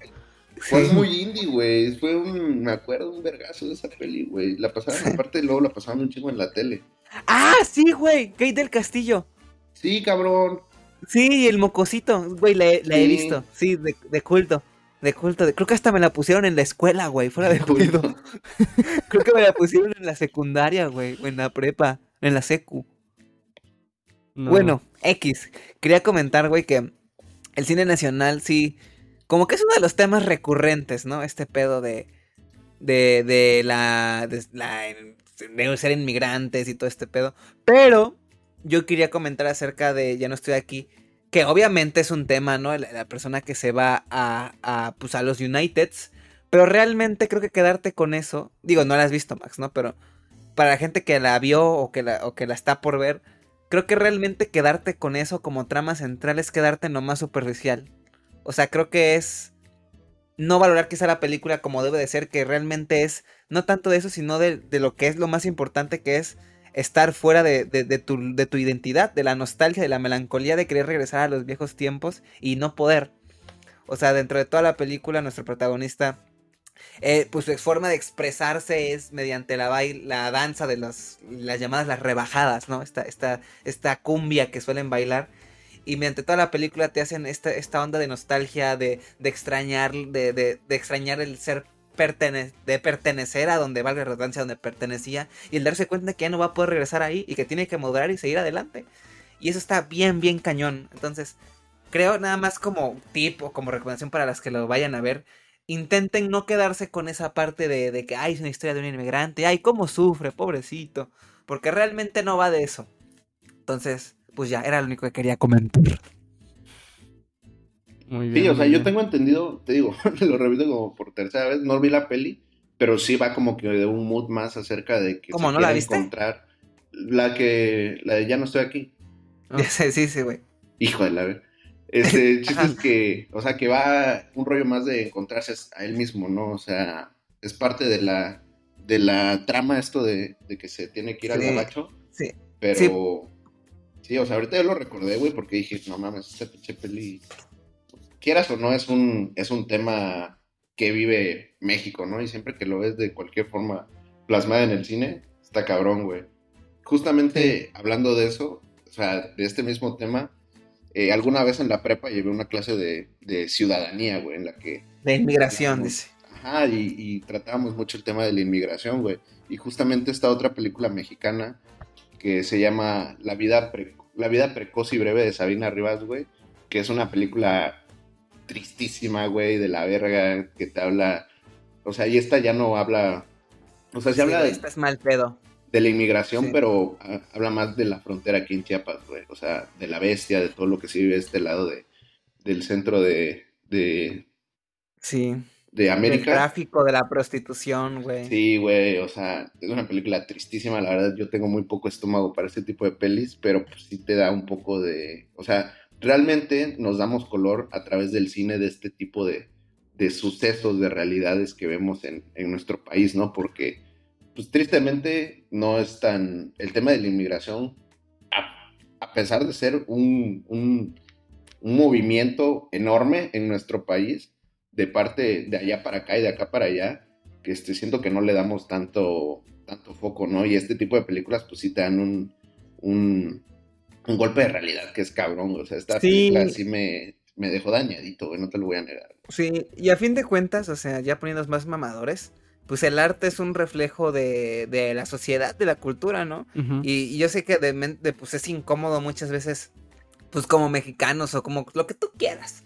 O sea, ver, ver este tipo de cosas que dejan, pues no mal a tu país, pero que son cosas que pasan y que son cosas crudas. Muchas veces como que intentamos o ignoramos este tipo de cosas, pero a fin de cuentas, y volviendo a lo que decía, el arte es un reflejo de la cultura.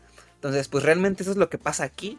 Y es importante que ese tipo de temas o ese tipo de tesis, de temáticas se toquen en el cine porque pues a fin de cuentas es alcance masivo.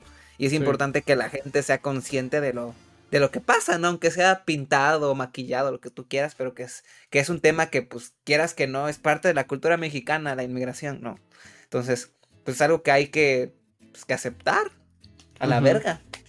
Sí, que sirve más aquí que en muchos otros países, güey, y que está más cabrón en el tema de delincuencia y nada, es todo un deal, güey. Y la neta, yo me Sí, sí. informé más de esto por pelis, o sea, como.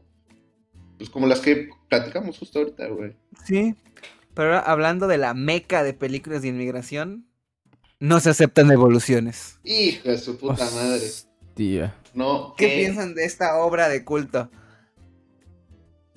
¿La vieron? Para la vieron, hijos de Sí, sí, sí, sí, güey, sí la vi.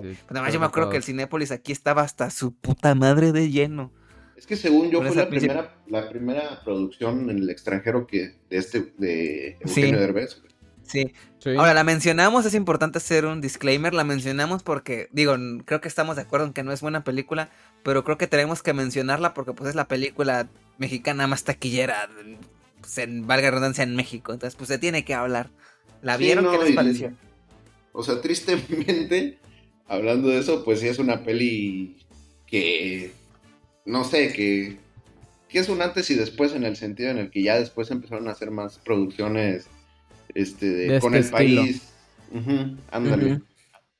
Pero, güey, o sea, digo, me cae muy bien Eugenio Derbez, güey, o sea, como que te da un, un, un tipo de, de garantía, si así lo quieres decir, el hecho de ver que es una película de él o que él va a salir o, no sé, garantía para- llama mucho la atención. Ajá, exacto, o sea, ah, a huevo, la, la nueva película de Eugenio Derbez, güey. Y te digo que era de las pocas películas, o sea, esta fue como de las primeras películas en las que él era el, el protagonista. Y pues aparentemente la trama como que prometía, ¿no? Pero pues ya adentrándote un poquito, sí dices, güey, ¿qué, qué acabo de...? O sea, ¿qué, qué, ¿por qué, güey? ¿Quién, quién, güey? ¿Sabes? Sí, sí, es puro maniqueo, güey. Es lo típico que te busca la lagrimita fácil, güey. De que, ay, pobrecita, cómo sufre la güerita. Ay, pobrecito, cómo sufre el derbez. Y así. Yo me acuerdo que hasta cuando, hasta cuando salió, güey, yo me acuerdo, esto lo tengo grabado en mi mente. Que incluso el Eugenio, hijo de su puta madre, el descarado cínico, que hasta quería postularla a los Oscars. De Sí, verdad que sí, está sí, ido, el- sí, sí. está ido, está ido, está ido. Que No, mira, que además, ya, se le, ya se le dio, ¿no? Apenas que, que acaba de ganar una película, ¿no? En donde sale él, Dios mío. Una película. sí, Una película, Una una, película. Sí, güey. O Pues sea, nada, o es sea, y lo que quieras, pero verga, güey. Con la historia se pasan, se la recontramaman. Sí. Parece que lo hacen a propósito, güey. Mira, pero fíjate que yo creo que es el ejemplo perfecto, digo, no por nada es la película más quiera, pero de, de lo que consume el mexicano promedio. O sea, el nivel de, de, no sé cómo decirlo, de cultura cinematográfica que tiene el mexicano promedio. Y digo, no estoy diciendo que todos vayamos a ver todos los fines de semana a Roma, ¿no? Pero a lo que me refiero es que, o sea, pues es la película que, le- que le gusta al, al mexicano, ¿no? Que O tenga sea, ahí las risitas, tantito sufridero, llora- lloraderita, una niña bonita, Eugenio. Derbez y chingue su madre, güey, salir satisfecho. Ujú. O sea, Y dirías es- y que, es- es, que es nuestro Rápidos y Furiosos este tipo de películas. 100%. Pues es lo que consume el cine nacional, pues no, pues hay que ver la cartelera, no sé, el 90% de películas mexicanas, yo creo que han de ser comedias románticas. Sí, es cierto, Sí. güey. Tienes Sí, una sí, sí. razón. A partir de, de no aceptan devoluciones empezó esta tendencia de películas de mierda que, bueno, pues genéricas, digamos, ¿no? O sea, No, de mierda, dilo. es que hay películas que no sé, güey, es que te lo juro que esta película es mala por donde la veas, güey. Se la remamaron Sí. con la historia, güey. Hay películas que son genéricas que no son tan malas, o sea, que son aceptables. Pero esta te Ujú. encabrona de lo mala que es en ese sentido, güey. Por lo menos a Sí. mí, yo sí digo, güey, no man, son profesionales, güey, ¿cómo pueden hacer este tipo de mamadas? Sí, pues es que la dirigió Derbez, güey, también. No. ¿Ah, sí? Sí, o sea, él la produce y él la dirige. Hostia. Y la protagoniza, güey. La O protagoniza. sea, es un Orson Welles ese dude. Sí. Es como el momazo de Mark Jacobs, güey. Literal. Pues sí. Pero Pero, sí, pues tu güey. mago anda, anda muy calladito. ¿Qué piensas de esta obra Que de no, es que no sé qué opinar de estas cosas, Dios mío, de verdad. No sé. eh, ay. eh, sí tiene un, como dicen ustedes, creo que sí marca un antes y un después bastante cañón dentro de las películas de México. Eh, Ah. creo que una de las partes más importantes que se, que, que se puede notar en esta película y se empiezan a notar en las películas que le siguen es el diseño de producción y, y- y todo lo que tiene que ver con Las ya la producción mamón, como las tal, ¿no? Sí, sí, del- sí, to- de las los portadas igual. Sí, todo, todo comenzó a... Se empezaron a hacer agringadas las cosas, ¿sabes? Se comenzaron a hacer más como con ese estilo. eh, se empezó a alejar más todavía ya de lo que... De lo que realmente hace bien el cine mexicano, siento yo. Y este... Y pues digo, no, no sé qué tan bueno o malo sea, porque pues de alguna manera ha traído más dinero al, al, al, este... Ahora sí que ha traído más dinero al, a la, este, al cine mexicano, a, a todo lo que tiene que ver con las producciones de, de, de México, pero ¿a qué costo, no? Sí, ¿a qué costo? Entonces, pues es un tema bastante difícil de aceptar. Porque... Aparte lo de la verga y es que el cine no es para hacer cine, o sea, este tipo de películas no están subsidiando películas que sí le estén echando ganas, güey, están Es que es, financiando a, justo. la- a las segundas partes, las, a las secuelas, a otras películas del mismo. Del O sea, del mismo, mismo tipo, estilo. claro. Y es, y es Ajá. que eso es lo que pasa, porque eh, yo platicaba hace poquito sobre eso, de cómo, a pesar de eso, hay algo que me gusta a mí, y tristemente es lo mismo que no me gusta de México, es, es, es que en el cine hay mucho de del cine independiente, ¿no? Y justamente esto, eh, y, y vemos que el cine independiente luego puede llegar a ganar muchísimos premios y pueden ser muy nombrados en otros lugares del mundo, no tanto en Sí. México.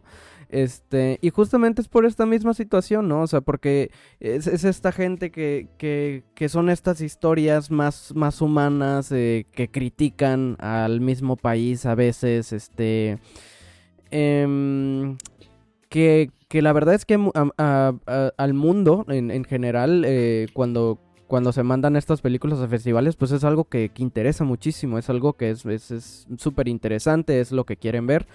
Y este, y, en- y sin embargo en México no se apoya para nada, o sea, literal es algo que, que, que es muy de que, va- eh, o sea, literalmente vas a tener No Manches Frida 3 y vas a tener eh, Ya no estoy aquí y van a apoyar mil veces más a No Manches Frida 3 que a Ya no estoy aquí, ¿no? Pero, ¿sabes? Yo estaba pensando en algo, o sea, como muy complejo, que dije, güey, o sea, está re- repitiendo la estadística que les decía, o sea, realmente es una realidad, güey, que creo que el, el 6% del 100% de las películas recuperan su inversión. O sea, e- es nada, o sea, de verdad, o sea, es absurdo que, o sea, no nada recupera la inversión, ¿no? O sea, son contadas. Y yo me ponía a pensar como de, güey, o sea, pero es que entonces no se apoyan ni las películas comedias románticas pedorras, ni tampoco se apoyan las películas buenas. Entonces ahí me puse, a, me puse a cuestionarme de, güey, entonces, ¿qué consume el mexicano? O sea, ¿o qué va a ver el mexicano? O sea, el cine nacional no existe, o sea, no existe en cuestión taquillera. Y me puse a pensar así de que, güey, hace unos años, pues AMLO quitó mucho este pedo de, de fondos para arte, no para cine. Sí, quitó el Y, fideicomiso. y al inicio, sí, yo incluyendo, estaba como de, güey, o sea, no mames, ¿cómo vas a quitar esto si es cultura, bla, bla, bla? Pero ahora, no le doy la razón a ese estúpido, pero lo que me refiero es como, güey, o sea, pues, güey, o sea, no, pues es que ese dinero, pues, es que no sirve, o sea, porque no se regresa nada, ¿sabes? O sea, entonces yo digo, ¿qué, qué, qué se tiene que hacer? Porque, por ejemplo, está Lección para Canallas, que le fue a ver Max, o sea... yo, creo, yo creo que no la fue a ver nadie, ¿no? Y hay películas de calidad como, como la de Sensaciones Particulares, que, que salió hace dos años, que es un peliculón, eh, un documental que vi de, de Cruz Rock que se llama Familia de Medianoche, que es un peliculón, y yo te apuesto que tampoco nadie las vio. Entonces, Sí. yo, o sea, yo les pregunto, o, o, o, pues cuestiono como, entonces, ¿qué se tiene que hacer? O sea, ¿qué será que el mexicano de plano perdió el interés en su cine? ¿O, qué onda? O no entiendo. O quizá debían. También yo siento que es culpa de. pues de, de todas estas compañías que fondean eh, pues las producciones de, de las películas, ¿no? Porque pues también están fondeando cualquier cagada, ¿no? Entonces quizá desde ahí empieza el problema, ¿no? Como de, oye, güey, o sea, vamos a fondear películas, pues a lo mejor son comedias románticas, ¿no? Pero vamos a dar una leidita al guion, güey. Vamos a ver, ok, esto sí va a funcionar, no va a funcionar. O qué onda, o qué proponen ustedes, qué piensan de estos datos que les doy. Díganme, díganmelo, por favor, díganmelo. Sí, yo pienso que es que, güey, es un, o sea, ahí no, no, no existe margen para los que quieran venir a proponer, ¿sabes? O sea, son de la banda que se la tiene que pelar para sacar una producción, güey. Porque si vienes con ese tipo de guion, pues te van a mandar a la verga. O sea, aquí vendemos tacos de papa, güey. No quiero que me vengas a poner caviar, ¿sabes? O sea, aquí viene gente a comprarme este, que quiere tacos de papa, no quieren caviar. No te voy a dar varo para que pongas tu, tu puesto de caviar, güey. ¿Sabes? No es lo que buscan. Y desafortunadamente es lo que más deja varo. Por, por ende son los que tienen ese poder, güey la verdad es que no tengo ni idea de cómo, cómo esto, cómo hacer, volver a, ese, a esa época en el que... ¿Se puede arreglar? Ajá, en el que hacíamos más producciones, que éramos mundialmente conocidos por tener las mejores producciones. Sinceramente no tengo idea de, de cómo podamos lograr, o sea, regresar a, esa, a ese tiempo, pero pues alguien tiene que empezar por hacer algo, güey. O sea, alguien de los que tiene voz y poder. Aquí tenemos que hablar igual como de una, de una cosa, ¿no? De algo que sucedió en la historia de México para que esto se diera, para que esto sucediera, ¿no? Eh, y, y, aquí ya nos metemos igual a lo que pasó en la época del cine de oro eh, de México, ¿no?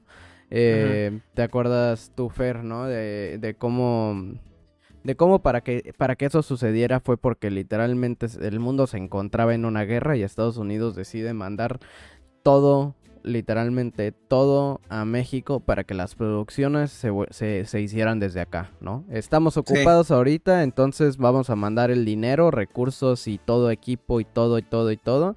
Eh, gente que, que, igual esté por allá para que las producciones empiecen a hacer en México. Y ese es el momento en donde México llega a tener el, la época del cine de cine de, de oro, ¿no? Entonces... Eh, Sí, también este, ¿qué pasa de hecho, no? O sea, ¿cómo termina todo esto? Porque igual es muy importante en todo esto, en, en, la, en todo esto que estamos hablando, el santo. el santo es una parte muy importante y que también nos explica de cómo es que sucedió todo esto, ¿no? Y justamente es, eh, es bastante de lo que, de lo que hablabas tú, Max. Em, empezaron a hacer películas del santo y se dan cuenta que con menos dinero que con el dinero que hacían una, ajá, que con el dinero que hacían una película eh, podían hacer cinco películas y que iban a seguir generando mucho más dinero. Y empiezan a hacer eso. Y ahí es donde se empieza a ir toda la chingada.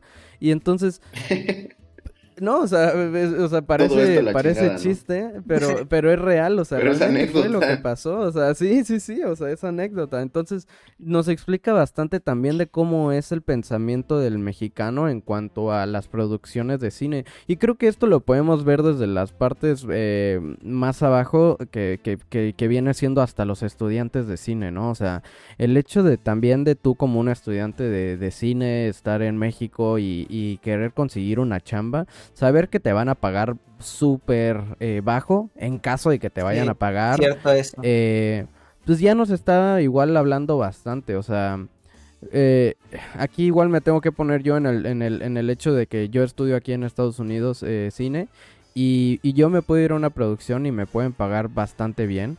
Y este, y no tengo el problema que tenía, por ejemplo, en México, en donde te cuesta conseguir la chamba para conseguir alguna producción o lo que sea. Y también si estás en alguna producción o lo que sea, puede ser, y normalmente va a ser, eh, el hecho de que no te vayan a pagar eh, suficiente o, lo que se debería de pagar. Y también es porque ya como es, es, es, eso mismo, o sea, la mentalidad de que mm, es ese cine no importa tanto o, es alguna producción audiovisual, no, no, no, se les paga tanto, ¿sabes? Y este, pues esto también... Eh, digo, ya, ya este, explica muchísimo de por qué el cine se encuentra en, en México de esa manera. O sea, eh, no, es, no, es, no estamos en, en una situación en donde se, se, les pague bien, en donde se respete de alguna manera al cine, en donde, en donde tenga un lugar tan, fi eh, tan, tan fijo como, como muchas otras este, carreras, ¿no? Este, sí. por eso digo, tenemos hasta esos memes que digo, eso, eso, es mundial, ¿no? Pero sobre todo en México de que, ah, estudia cine, puta, o sea, y cómo te va a ir y no sé qué. Y muerto este, de hambre. Muerto de hambre, ¿no? O sea, este... comer, ¿no? E eligió no querer comer, ¿no? Eligió no comer. Este, entonces, pues es real, o sea, es, es, una situación que pasa, es una situación que es muy difícil en México por el hecho de que, de que se vea de esta manera el cine. Y este y siento que sí es muy difícil eh, que, que, que, se pueda cambiar. Porque tendrían, yo creo que venir, eh, bueno, ir a México muchas producciones, de verdad muchas producciones y como que llevar es, ese mismo, esa misma cultura de que el cine es una carrera más, de que es algo que se tiene que pagar como debe de ser y que no es como gente nada más jugando a, a hacer una película o hacer algo así. películas. Uh -huh. Uh -huh. De hecho, yo, por ejemplo, quería dar unas estadísticas. Este, hace tiempo, yo recuerdo cuando estudiaba cine precisamente, me traumó ver una estadística que decía algo así como que aproximadamente solo el 6 a 8% de los egresados de cine se dedican al cine. O sea, nada, güey. Y por ejemplo, generalmente el presupuesto de la financiación que te suelen dar estas, pues de que el Eficine o el Canacine, etc, etc, etc, etc, suelen ser aproximadamente 30 millones de pesos. Que ahora, 30 millones de pesos suena a mucho dinero, ¿no? Pero a la hora de hacer una filmación, una producción, pues tampoco es muchísimo, pero aquí en México tampoco es poco, ¿sabes? O sea, con 30 millones de pesos se pueden hacer cosas. 30 millones de varos son 30 millones de varos. Sí, o sea, que se puede hacer cosas bien. Ahora, yo lo que quiero tocar, el tema que quiero tocar respecto a esto es que muchas veces estos 30 millones de pesos, si tú ves la película, no sabes a dónde se van, güey. O sea, de verdad el sí, cine sí. aquí en México se ha llegado, se ha llegado a, a, estar tan podrido que ya se está mero lavado de dinero, güey. O sea, estás viendo producciones de 30 millones de pesos, en teoría que tú ves que, que, que no, no, son de 30 millones de pesos, güey. O sea, uh -huh. está lejos de ser 30 millones de pesos. O sea, se ven tan pedorras, tan piteras. A mí, por ejemplo, algo que me surra que tienen todas las películas mexicanas, el pinche audio. No sé qué tienen todas las películas mexicanas que el audio está de la cola, neta. Pero bueno. Y lo que quiero decir con esto, por ejemplo, y, y, y, voy a tomar un ejemplo que Mau y yo, bueno, que no vivimos cercanamente él y yo, pero que yo estoy consciente porque me llegó el chisme. Eh, por ejemplo, Mau, en cierta universidad de Puebla de cine que tú y yo estudiábamos, este, me llegó el chisme, güey, y esto creo que es un, un, ejemplo claro de lo que quiero decir, o sea, no nada más es por chismoso. Me, me llegó el chisme, vaya, de que tenían hacer, les, les, llegó una producción y les dieron cierto presupuesto, uh -huh. que creo que alrededor de 10 millones de pesos. Uh -huh. Entonces, ¿qué pasó? Que resulta, güey, que al final solo terminaron trabajando con 2 o 3, 4 millones de pesos. Damn. Y los otros millones de pesos, se pasó madre donde se fueron, ¿no? Entonces, esto, esto desembocó varias cosas.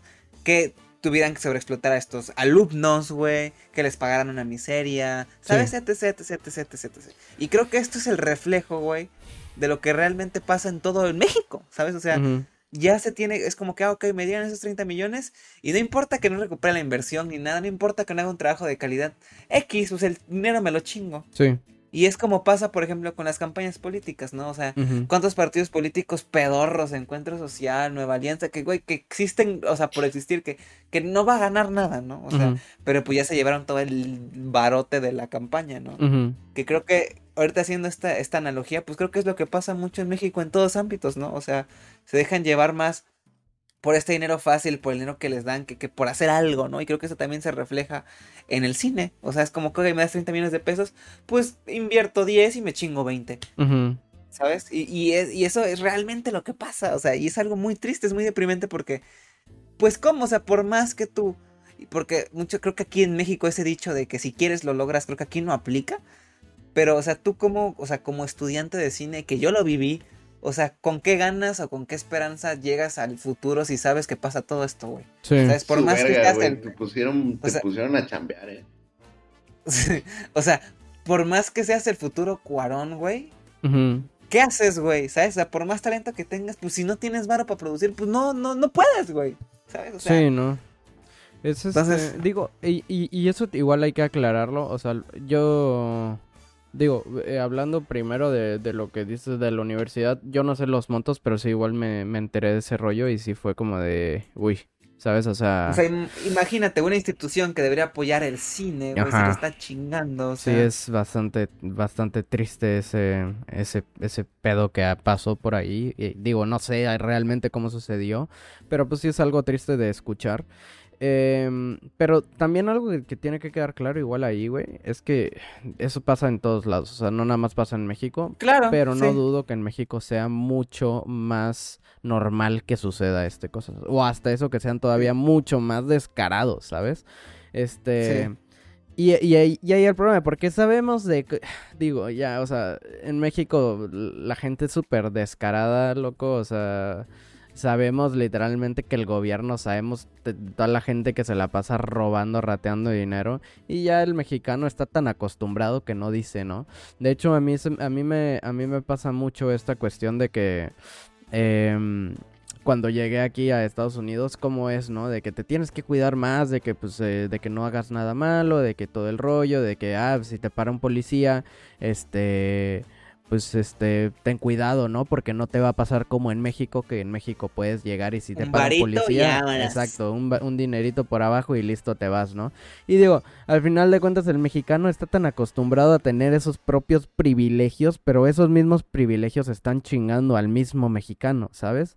Entonces creo Sí. que esa es la cuestión igual, o sea, somos como una serpiente que se está comiendo su propia cola, o sea, se está como que sintiendo satisfecho por el hecho de que está comiendo algo, pero no se da cuenta que se está comiendo a sí mismo. Entonces, el problema es eso. El problema creo que eh, eh, eso es lo que pasa igual en México y justamente va a... con todas estas cuestiones que tú estás diciendo, el, el lavado de dinero, este, que, que no es tan apoyado, que, que pues, o sea, que ya instituciones pueden llegar a hacer este tipo de cuestiones, que sabemos que se supone que es en donde más se debe mostrar ese apoyo, ¿no? Igual, este, Sí. digo, si ya nosotros nos enteramos que estamos por fuera, y digo, al final de cuentas no sé qué tan real haya sido o qué tanto haya sucedido, en caso de que haya sido real, pues imagínate cuál es el, el- el- la enseñanza que también dejan a los mismos estudiantes de la institución, ¿no? O sea, Sí. Em, sí es algo, este, algo que sí es, es bastante triste, algo bastante feo de saber. Deplorable, ¿no? Deplorable, sí, Sí. exacto. Sí. Pero sí, es una, es una cuestión muy real eh, de lo que pasa en México. Y eh, pues yo digo que hay que seguir hablando un poquito más de temas, eh, de más de películas. Pero ya que estamos hablando igual de, Sí. de este tipo de, de cuestiones, de que se habla de, del- de lo que pasa en México realmente, yo quiero de hablar de una de mis películas favoritas un poco, eh, Los Olvidados de Buñuel. Joyota. Joyota de culto. Aquí ya nos ponemos un poquito más mamadores, pero a ver, Mau, cuéntanos por qué los olvidados de Buñuel. Dígalo, dígalo. Los, eh, ¿tú, ¿Tú la has visto, Max? No. No, güey, solo sé. Llevé una clase de. Si no recuerdo, es que según yo no era de cine, pero este me enseñaron la historia de Buñuel en una clase. ¿Ah, sí? Este, sí, güey. Y según yo él no era mexicano, ¿no? O sea, era. Sí, no. Pero la produjo No, aquí en no. México. Junto con la del Ángel Exterminador, güey. Todas estas, estas movies que en su tiempo fueron muy, muy, muy vergas. Mira, sí le sabe el Max. Sí le sabe el. Max. Pues hijos de su puta madre. Soy estudiado. Digo, no la vi, ¿verdad? Pero, pero, Pero lo sabes. pero le pego a la mamada. No, la neta Ah. es que me interesa, güey. O sea, sí. Sí, qué cool. Ese tipo de, de datitos, pues sí los tengo presentes. Sí. Y. O sea, sé que, que la de Los Olvidados es una es de sus mejores películas, aparentemente, pero no, no la he podido ver, güey. Ujú. Pues sí, a ver, a Mau, ver. platícanos em, un poco de los olvidados. Yo quiero platicar de los olvidados y un poquito de, de quién es Buñuel para que también la gente de México, de todos los que nos escuchan, se sientan más orgullosos, la neta. Porque siento que es una historia que, que a alguien que está estudiando cine, a personas que les interesa el cine, también les puede, les puede servir eh, un poquillo. Y es el hecho de que Buñuel también es un... eh, eh, para empezar, es, es alguien eh, nacido en España, ¿no? Y una de las cosas muy importantes de Buñuel es que llegó a hacer hasta un cortometraje que se llama El perro andaluz, algunos ya conocerán, el cual Hostia. hizo con Salvador Dalí, ¿no? En donde, en donde eh, supuestamente están hablando igual de los sueños que tenían ellos dos. Em, eh, pues en un momento eh, Buñuel huye, ¿no? Y, se, se- y es cuando llega a México, recibido literal con los brazos abiertos, y comienza ahí a hacer películas, pues ya, ya aquí en México. Eh, llega en un buen momento, ¿no? Llega en un momento en donde México eh, justamente tiene el dinero para hacer este tipo de producciones. Y este. Y dentro de esas producciones es en donde nos trae esta joyita de Los Olvidados, una película en donde literalmente Buñuel se nota que se dio a la tarea de ir a caminar por todo México, por todo el centro de México, por todas esas calles, analizar a la gente y traernos una historia la cual, pues, pues duele, pero al mismo tiempo retrata un México, ¿no? Retrata un México. Eh, de, de esos años y que yo diría que no nada más de esos años, sino que también puede ser un, un fiel retrato de, de un México hasta cierto punto presente, ¿no? Em, pues ya como tal Los Olvidados nos, nos habla de la historia de, de un niño o de una de un grupito de niños, hasta eso si lo quieren ver así, y cómo están atrapados en, en una en un en una sociedad, en una sociedad que, el- que los está chupando y cómo no cómo a pesar de que quieran salir de eso, de las calles, de, de, de, de la misma sociedad, de toda la gente de la que está eh, hecha este estas zonas, pues pues no van a lograrlo, ¿no?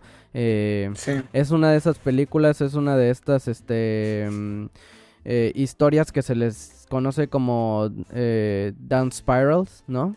Que es como una espiral hacia abajo en donde vemos al personaje que también como que vas teniendo como situaciones las cuales lo van dejando cada vez peor hasta que pues termina ya sea muerto o muy mal Es una tragedia. en una ¿no? tragedia exactamente. O sea, no, de hecho es el género, ¿no? La, la tragedia. Exactamente, es una, es, un- es una tragedia literal. Entonces, este, Sí. pues es una película dura, es una película dura, pero es una película que considero que todos, la verdad, tienen que ver. Es una película que para cualquier persona que le interese realmente el cine mexicano es una, es una joya. Eh, ya luego Buñuel, de hecho, tiene hasta, bueno, tuvo nacionalidad mexicana, ¿no? Sí. Este, y se quedó con esa.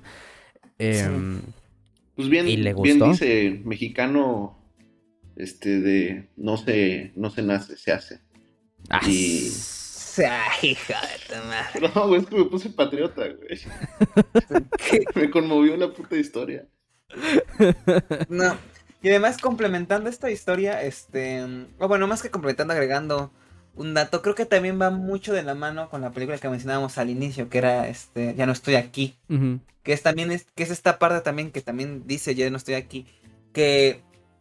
Que tu cultura es tu cultura y para bien o para mal no puedes escapar de ella. Y en este caso, como, como en los personajes de los olvidados, ellos quieren salir de este hoyo en el que están. Y por más que quieran, son arrastrados y arrastrados. ¿Por qué? Por las mismas circunstancias. Porque han estado envueltos en ese ambiente hostil. Porque no hay oportunidades de trabajo. Porque son maltratados. Etc, etc, etc. Como dice el nombre, son los olvidados. Exacto. Y este.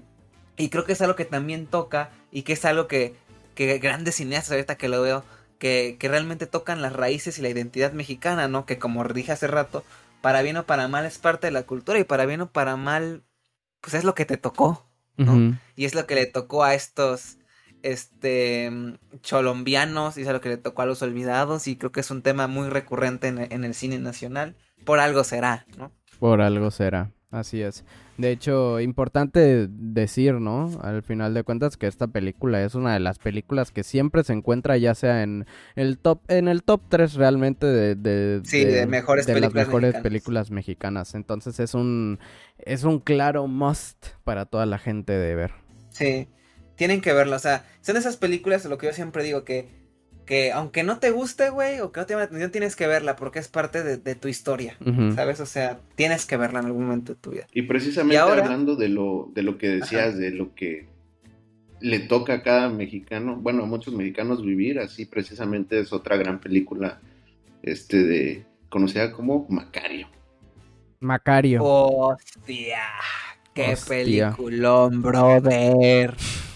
Güey, lejos de que Macario sea una película bien hecha, su historia te juro que me dejó con los huevos del, con los pelos del huevo Sí. despeinados, güey. Sí. Es una Y maravilla. fíjate que Macario era esta película, cuando yo la vi, tenía como estos prejuicios de que, la vi hace años, ¿no?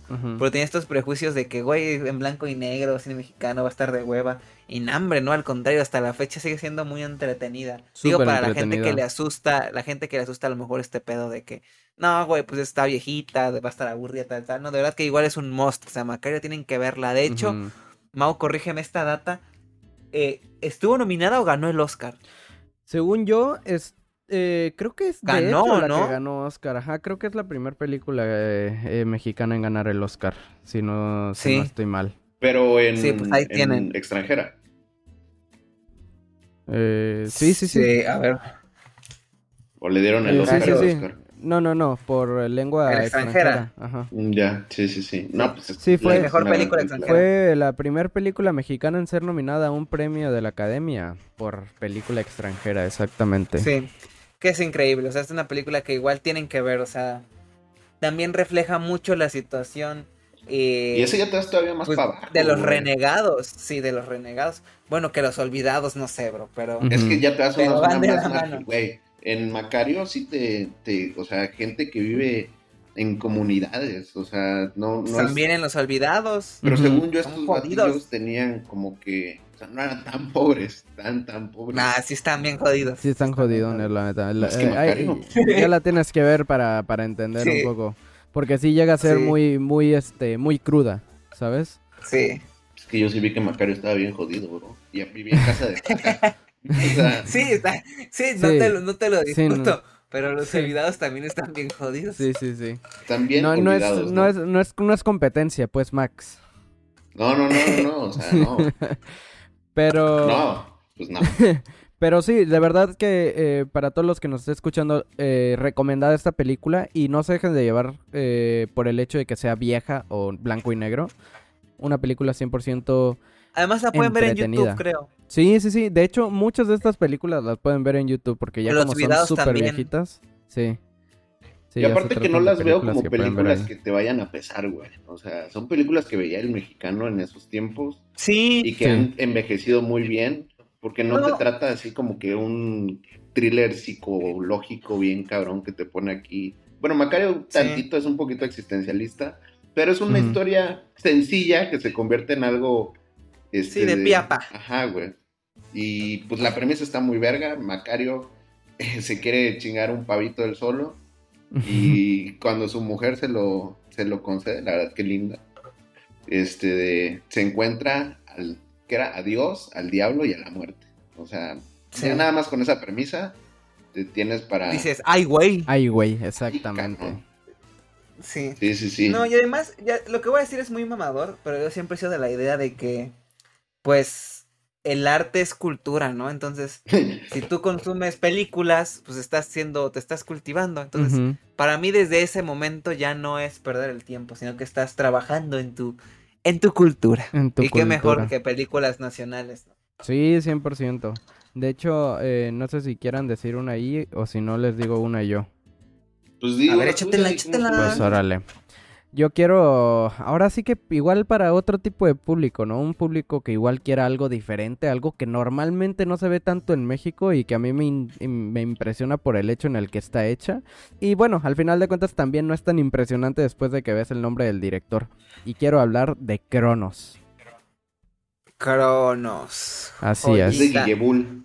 De Guille De Bull. Guille Bull. Así es. Pues es que su segunda o su primera Su película. ópera aquí en prima, México, ¿no? Em, ¿No la primera del espinazo del diablo? Mm, no, no, no, no, no, no, no. Bueno, X, X, Según yo era. Cronos, ¿no? Pero, Guillermo del Toro, filmografía. A ver. pero bueno, No, la primera la he es visto, Cronos, después es Sí, visto ¿no? Cronos. sí, sí, sí, Cronos Sí. es la primera. Eh, eh, pero bueno, quiero hablar de Cronos eh, porque también creo que es importante mostrar que México no a fuerzas tiene que ser un solo tipo de cine, eh, un solo comedia, tipo de drama, sino que también podemos hablar de horror, ¿no? O sea, podemos hablar... Eh, eh, a ver, cuando estamos hablando de Cronos, igual para que ya se, den una idea de lo que se trata, se trata de un vampiro, se trata de una historia de un vampiro en México. Entonces, ya desde ahí nos metemos en una cuestión un poco eh, que no se escucha del diario. Y este...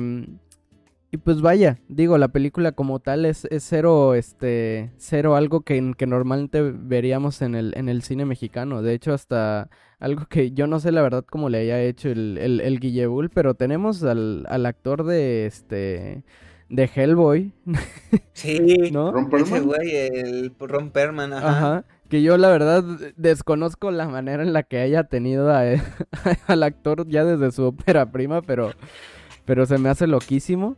Y este. Y la película refleja literal lo que fue y lo que es Guillermo del Toro, este desde que inició y, o sea, lo que sigue siendo, ¿no? O sea, a mí, a mí me gusta muchísimo porque desde siempre él ha hablado, ¿no? De, de los monstruos y cómo a pesar de ser monstruos, pues son personas que tienen, que tienen un corazón, ¿no? Que, que siguen siendo como humanos por dentro, a pesar de verse así bastante melloso de, de fuera, ¿no?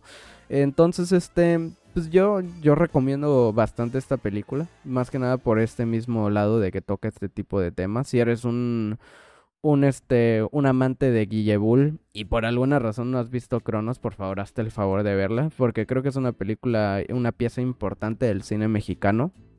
Este y nada, no sé si alguno de ustedes tenga igual algo que, que platicarnos sobre, sobre Cronos.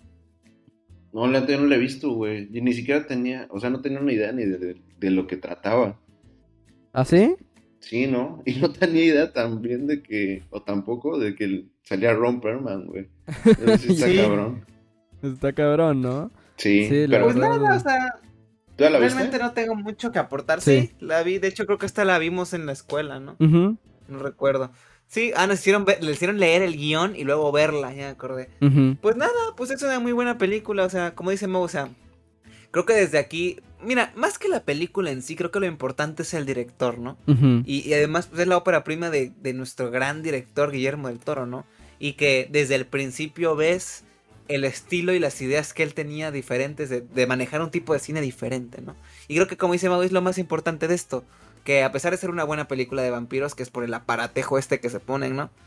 Este.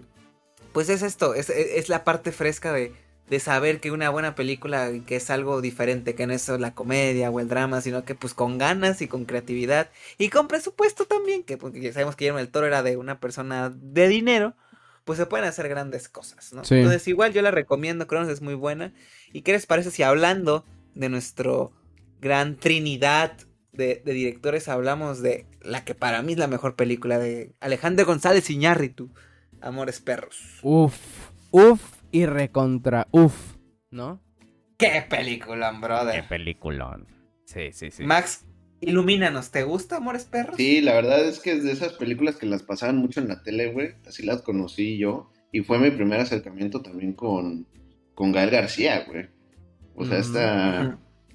Verlo así, malandro, chavo, güey. Luego, quieras o no, sí le dan una ambientación en el color de la película que sí te mete en ese en ese ambiente y, sumándole que es una historia que este de pues, que se conecta de varias, ¿no? O sea, este tipo de películas me maman, lo deseamos justo con la de Bullet Train. Eh, una gran película, la neta. No es mi favorita, pero es una gran, gran película. Sí, a mí me encanta, a mí me encanta.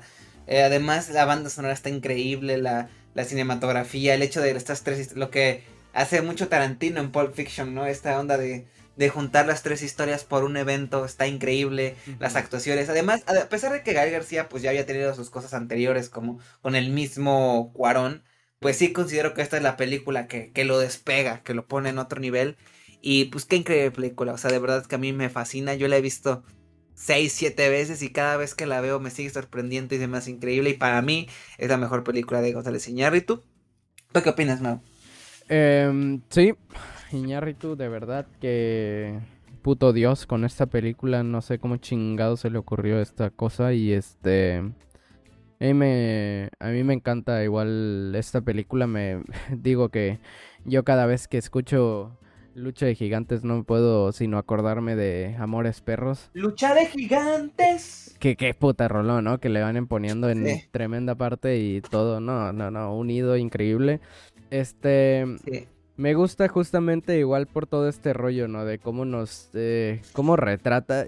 Creo que como volvemos a hablar justamente de lo mismo y, y les digo, volvemos a hablar siempre en el mismo hecho de que todas estas películas también crean una crítica en la sociedad mexicana y también retratan de esta misma manera la sociedad mexicana, o sea, no nada más este... eh, tratan de una historia más y ya, o sea, es, es este son muy críticas, son películas que de alguna manera se- son muy estudiadas, ¿sabes? O sea, em, se nota que, que llevan tiempo para hacerlas y que también la persona que las hizo, eh, tiene un ojo increíble como para a ese detalle, ¿no? A, a- a que todo esté en orden y que todo sea eh, verosímil.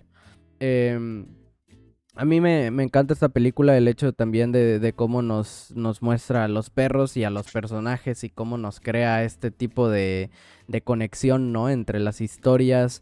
Eh, pues todo es, es, es impresionante esta película, la verdad es que Sí. no, eh, no sé, Nominada. es nominada, también. ajá, sí, nominada igual. Eh, según yo estuvo igual en, en Cannes, ¿no? Esta película. Eh, Sí, se estrenó en Cannes, creo. Qué creo. locura. La verdad, yo. Sí. ¿Sabes qué me gusta aparte de Amores Perros, güey? Es que Ajá.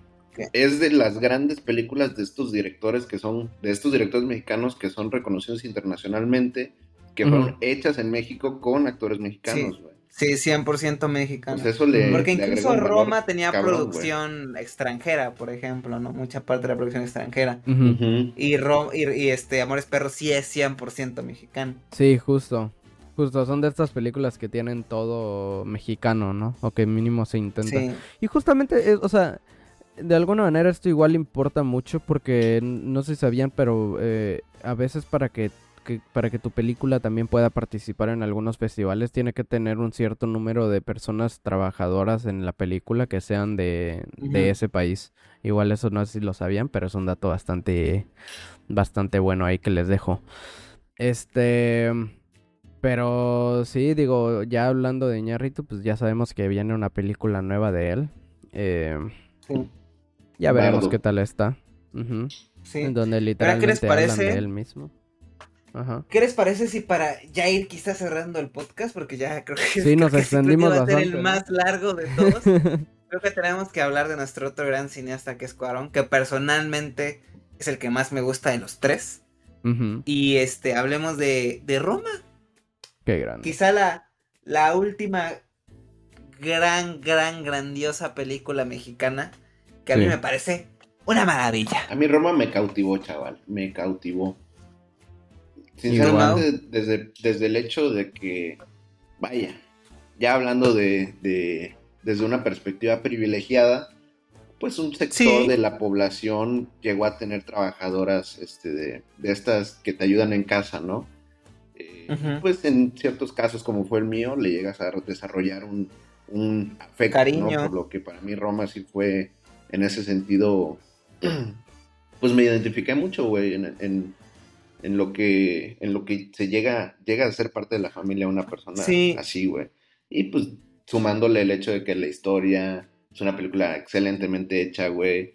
Tiene escenas no quiero sonar mamador, pero muy poderosas, si lo si lo queremos ver de esta manera. Sí. Este, una, una maravilla, güey. De verdad, No, una y además maravilla. todo el fenómeno que fue Roma, o sea, para empezar que haya tenido que regresar Cuarón a México a enseñarnos cómo se hace cine, ¿no?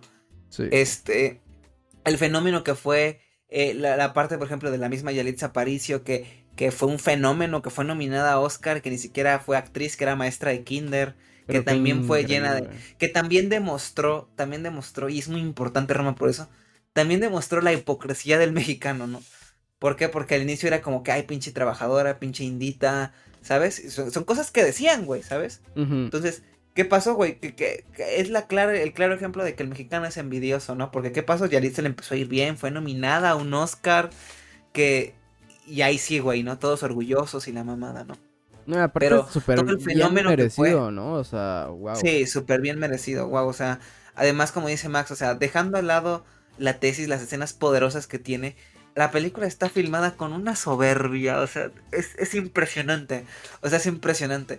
Y te habla de, de, quizá, y yo también por lo cual lo considero el más grande de todos, que ya sabemos de la, de la polémica de fotografía, que quizá él no la terminó fotografiando, bla, bla, bla. Pero el hecho de que él la dirija, la produzca, la escriba, o sea, güey, te habla de, neta, de un genio, o sea, Cuarón ganó tres Oscars esa noche. O sea, y de hecho yo creo que ha sido el robo más grande en tal historia de los Oscars. Sí, que no la haya ganado. Que haya ganado. Sí, porque deja tú que, fue una un peliculón. Ese año era Roma y las demás. O sea, ese año yo creo que fue una porquería de año en cuestión de nivel fílmico. O sea, y ganó Green Book. Ah, no mames, nada de acordarme me da puto coraje, güey. O sea, entonces, o sea, no. Vaya, o sea, es una película increíble. O sea, de verdad.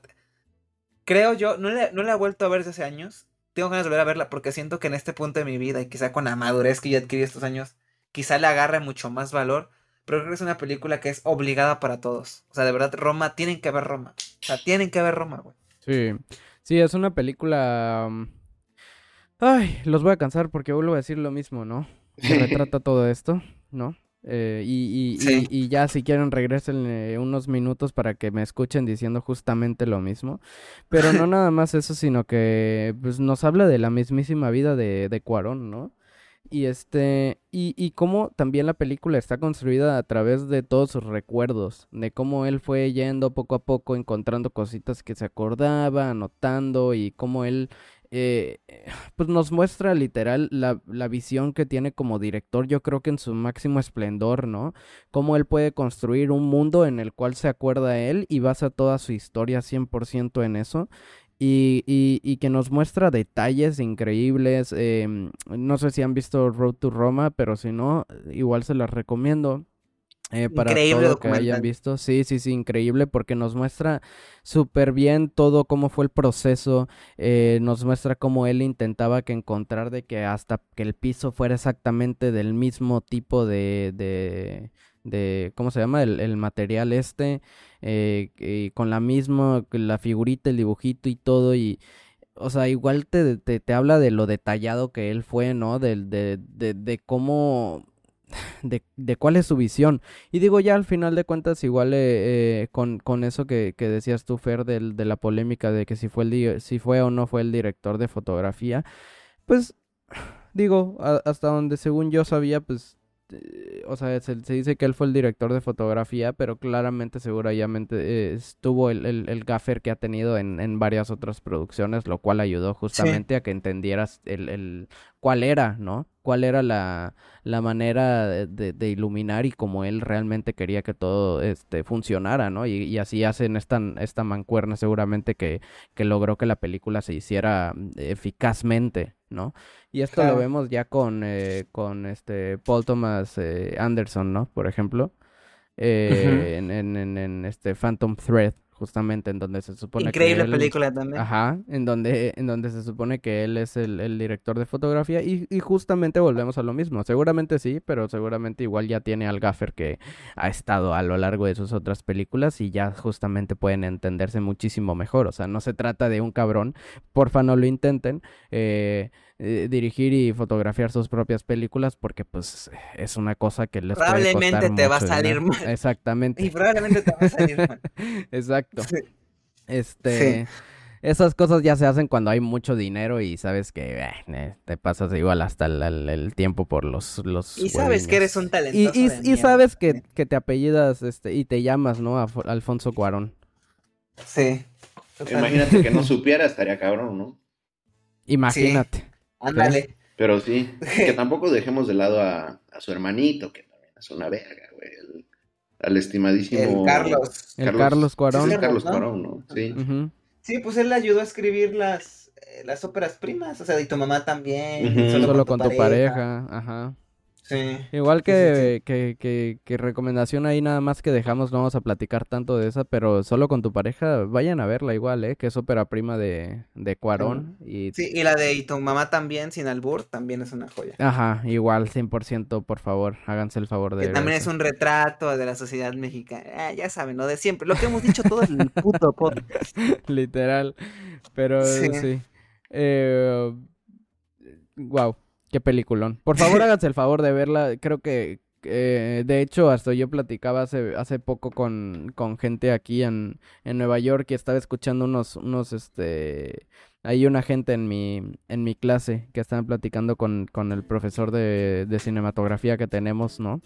Y, y, que les, y que le preguntaban, eh, creo que el otro chavo es como un italiano y el, el profe de cinematografía que es alemán y estaban de que hablando ahí justamente del director mexicano que, que más les parecía bueno y, y justo ellos estaban hablando de Cuarón. Y que no nada más se les hace, o sea, a mí eso ya hasta me, me emocionó cabrón porque no decían que no nada más es el director mexicano, sino que el director es uno de los directores, sino que el director también que, que se les puede hacer de, de lo más guau que existe. Y a mí eso me, me gustó muchísimo, ¿no? Sentir orgulloso. Me ¿no? hizo sentir orgullosísimo, la verdad. Sí, sí, sí. Y que no Y, dejemos de pues, lado bueno, que dirigió una película de Harry Potter, para muchos argumentablemente mejor. la mejor. La mejor, la mejor, la, La mejor. mejor de Harry Potter, estoy totalmente de acuerdo. Y niños, este, ¿cómo se llama? Niños, que eran niños del. Ah, Children of ¿Cómo se llama Men. esa pinche? Children of Men, que también es una joyota, Children of Men. Sí. De verdad. Gravity, que para mí está sobrevalorada, pero visualmente está bien cabrona también. Una película que Vean, digamos vean. Gravity se tuvo que haber eh, visto en el cine y si no la viste en, En el cine. cine. pues- Y si no la viste en el cine, pelaste Sí. papas. Sí, sí, sí. Literal. Este, papas. Puta, Pero ¿Te sí. acuerdas de la Pero- temporada de chistes cuando salió Gravity? Eh, Pero ¿cómo lo hacen para grabar en el espacio? o como le, o como le, o como le ponían, este, de, pues es que graban de noche, o no me acuerdo una pendejada así, güey, o graban de día, así puras mamadas, güey, fue un, fue un gran rebane ahí con lo de Gravity, que la verdad- Gravedad, ¿no? Bastante Ajá, XD, ¿no? Gravedad. Gravedad. Gravedad, gravedad. Estamos hablando de ¿eh? México. Así bajita la mano. Sí, La Sandra Bullock, ¿no? George, Y George Clooney. Clooney. ujú.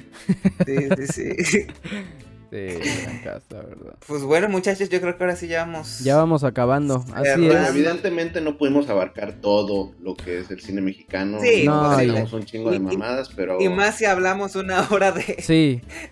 De cómo nos roban. no, y este. Y es que la verdad es que para hablar del cine mexicano así en su totalidad ocuparíamos como seis horas mínimo y puta. Sí, Y no, no, ni siquiera la abarcaríamos. La verdad es que es una cosa Sí. loquísima. Eh, yo digo que cada uno de ustedes rapidín, así ya ni siquiera sin dar detalles, nada más digan alguno de los nombres de sus películas favoritas de cine mexicano y ya luego cerramos. Así que, Fer, eh, vas tú. Eh, Tigers Are Not Afraid. No me acuerdo, perdónenme, no me acuerdo el nombre en español. Puta en madre, dije Sí, mexicana, no gringa. Es, es, es mexicana, es mexicana, pero no sé cómo se llama en el español, que es muy buena, que es, igual es una película que mezcla ciencia ficción con terror, la recomiendo un chingo. Eh, Güeros, las clásicas, Sueño en otro idioma, las clásicas. El documental que mencionaba hace rato, el de el de Familia de Medianoche, que es acerca de las ambulancias independientes, es buenísimo. Recientemente, Sin Señas Particulares es muy buena, que se estrenó hace dos años más o menos. La Camarista, que también es muy buena. Eh, Los Adioses, que está en Amazon Prime, etc, etc, etc, etc. Nice, muy bien. Max, Yo, yo soy un hombre sencillo, güey. Realmente, pues, este, de, recomendaría sin ninguna duda eh, Nosotros los Nobles. Es una, una gran película de, de estos que platicábamos. Que, pues, vaya, vuelve Sí. a tocar estos temas de, de, de la sociedad mexicana, ¿no? Pero es muy divertida, una gran historia y que fue un parteaguas para estos actores que empezaron a hacer carrera a partir de ahí, güey. Otra que me Ajá. gusta mucho es la de, yo creo que todos la hemos visto, y si no, yo creo que aquí el que no la ha visto es Mao, la de Atlético San Pancho, güey. Un clásico futbolero locos mexicano que Sí. es un es canasta básica para, para la, Sí, la sí, sí. banda pambolera en, en México. México. Sí, y otra que no sé por qué no hablamos acerca de ella ahorita, güey, que es la de este de una película de policías. Esta que fue una producción Buenísima. de Netflix. Buenísima. Ajá. Una película de policía, nada más para saber, es la de la de Alonso Ruiz Palacios, Ah, vale, sí, vale, vale, ándale. vale. Y que aparte de, Sí. de ser una gran película, el cómo la hicieron se me hizo súper ingenioso. Es mind-blowing, Una es mind-blowing. película, Sí, güey. Y pues Ujú. otra vez habla de cómo, de una situación en México, ¿no? Sí, sí, sí. Por eso, Que es el mismo director de Güeros, por cierto. Sí, sí, sí, dato. sí, sí, sí, sí, sí, por sí, eso me gusta sí. tanto Guillermo del Toro, güey, que nos hace, es un, es un director mexicano que nos aparta un poquito de lo que estamos acostumbrados. Acostumbrados. En, en el cine mexicano, que por lo general abordan temas, ¿no? De, de todo lo que pasa en México. Que, pues vaya, tiene sentido, pero se, se agradece. Nos muestra existan- que hay más, ¿no? Nos muestra que hay más. Y que encima es, un, es una verga, ¿no? Para hacerlo. Sí, güey. claro, que aparte de eso, pues eh, no nada más es como nos muestra que hay más, sino que nos muestra que se puede hacer bien. Sí, sí, sí. Y ya para cerrar una comedia romántica, que es un remake de una película chilena que se llama Qué pena tu vida, de... ¿Cómo se llama este güey? Ahorita no me voy a acordar, güey. Pero es una gran comedia romántica, a mí me gustó mucho. La vi, ya tiene como seis años, güey. Tiene, en el soundtrack sale la canción de Sin Bandera. La de Y lloro. Es una gran, es una gran, gran peli, güey. Te juro que me gusta mucho y me encabrona que nunca la encuentro en plataformas. Pero si ustedes la pueden ver, 100% recomendada. Háganse el favor, ¿no? Ujú. Ok. Muy bien. Pues bueno, yo ya nada más para terminar les voy a recomendar una película que desde que la vi me dejó enloquecido. Se llama La Pasión según Berenice de Jaime Humberto Hermosillo. Igual les quería recomendar otra película que se llama El lugar sin límites de Arturo Ripstein.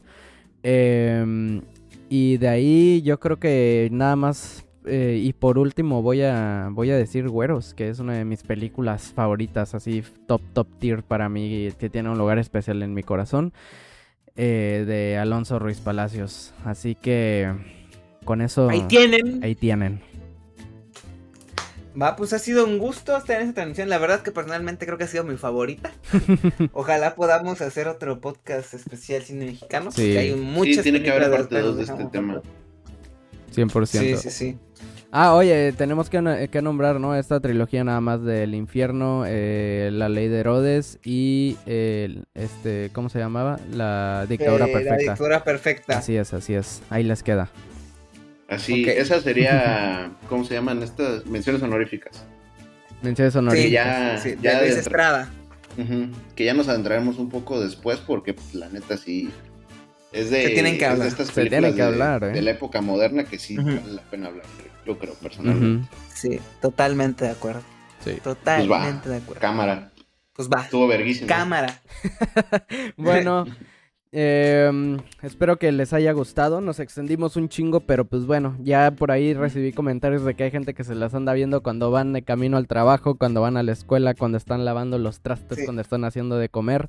Espero que se diviertan. Este, justamente para eso sirven estos podcasts, para que se diviertan, para que se informen, para que para que nos digan igual qué opinen. Al final de cuentas, el hecho de, de también nosotros saber que los están escuchando nos alegra muchísimo. Em, ¿Verdad? ¿Le- ¿Quieres decir algo ahí, Fer? No, o sea, real- o sea que nada, te doy la razón, o sea que realmente es satisfactorio para nosotros saber que también cuando un amigo me dice, oye güey, lo escuché y estuvo cagado, pues la neta, nos llena, nos llena. Nos llena, nos llena, la verdad que sí. Sí, Verdad la verdad Dios. es que es una chaqueta que, que le hace a mi ego cabrona, así que por favor síganlo, Sí, síganlo viendo, ¿no? sí, sí, totalmente. Porque se ríen pendejos, bueno. la verdad. Ya.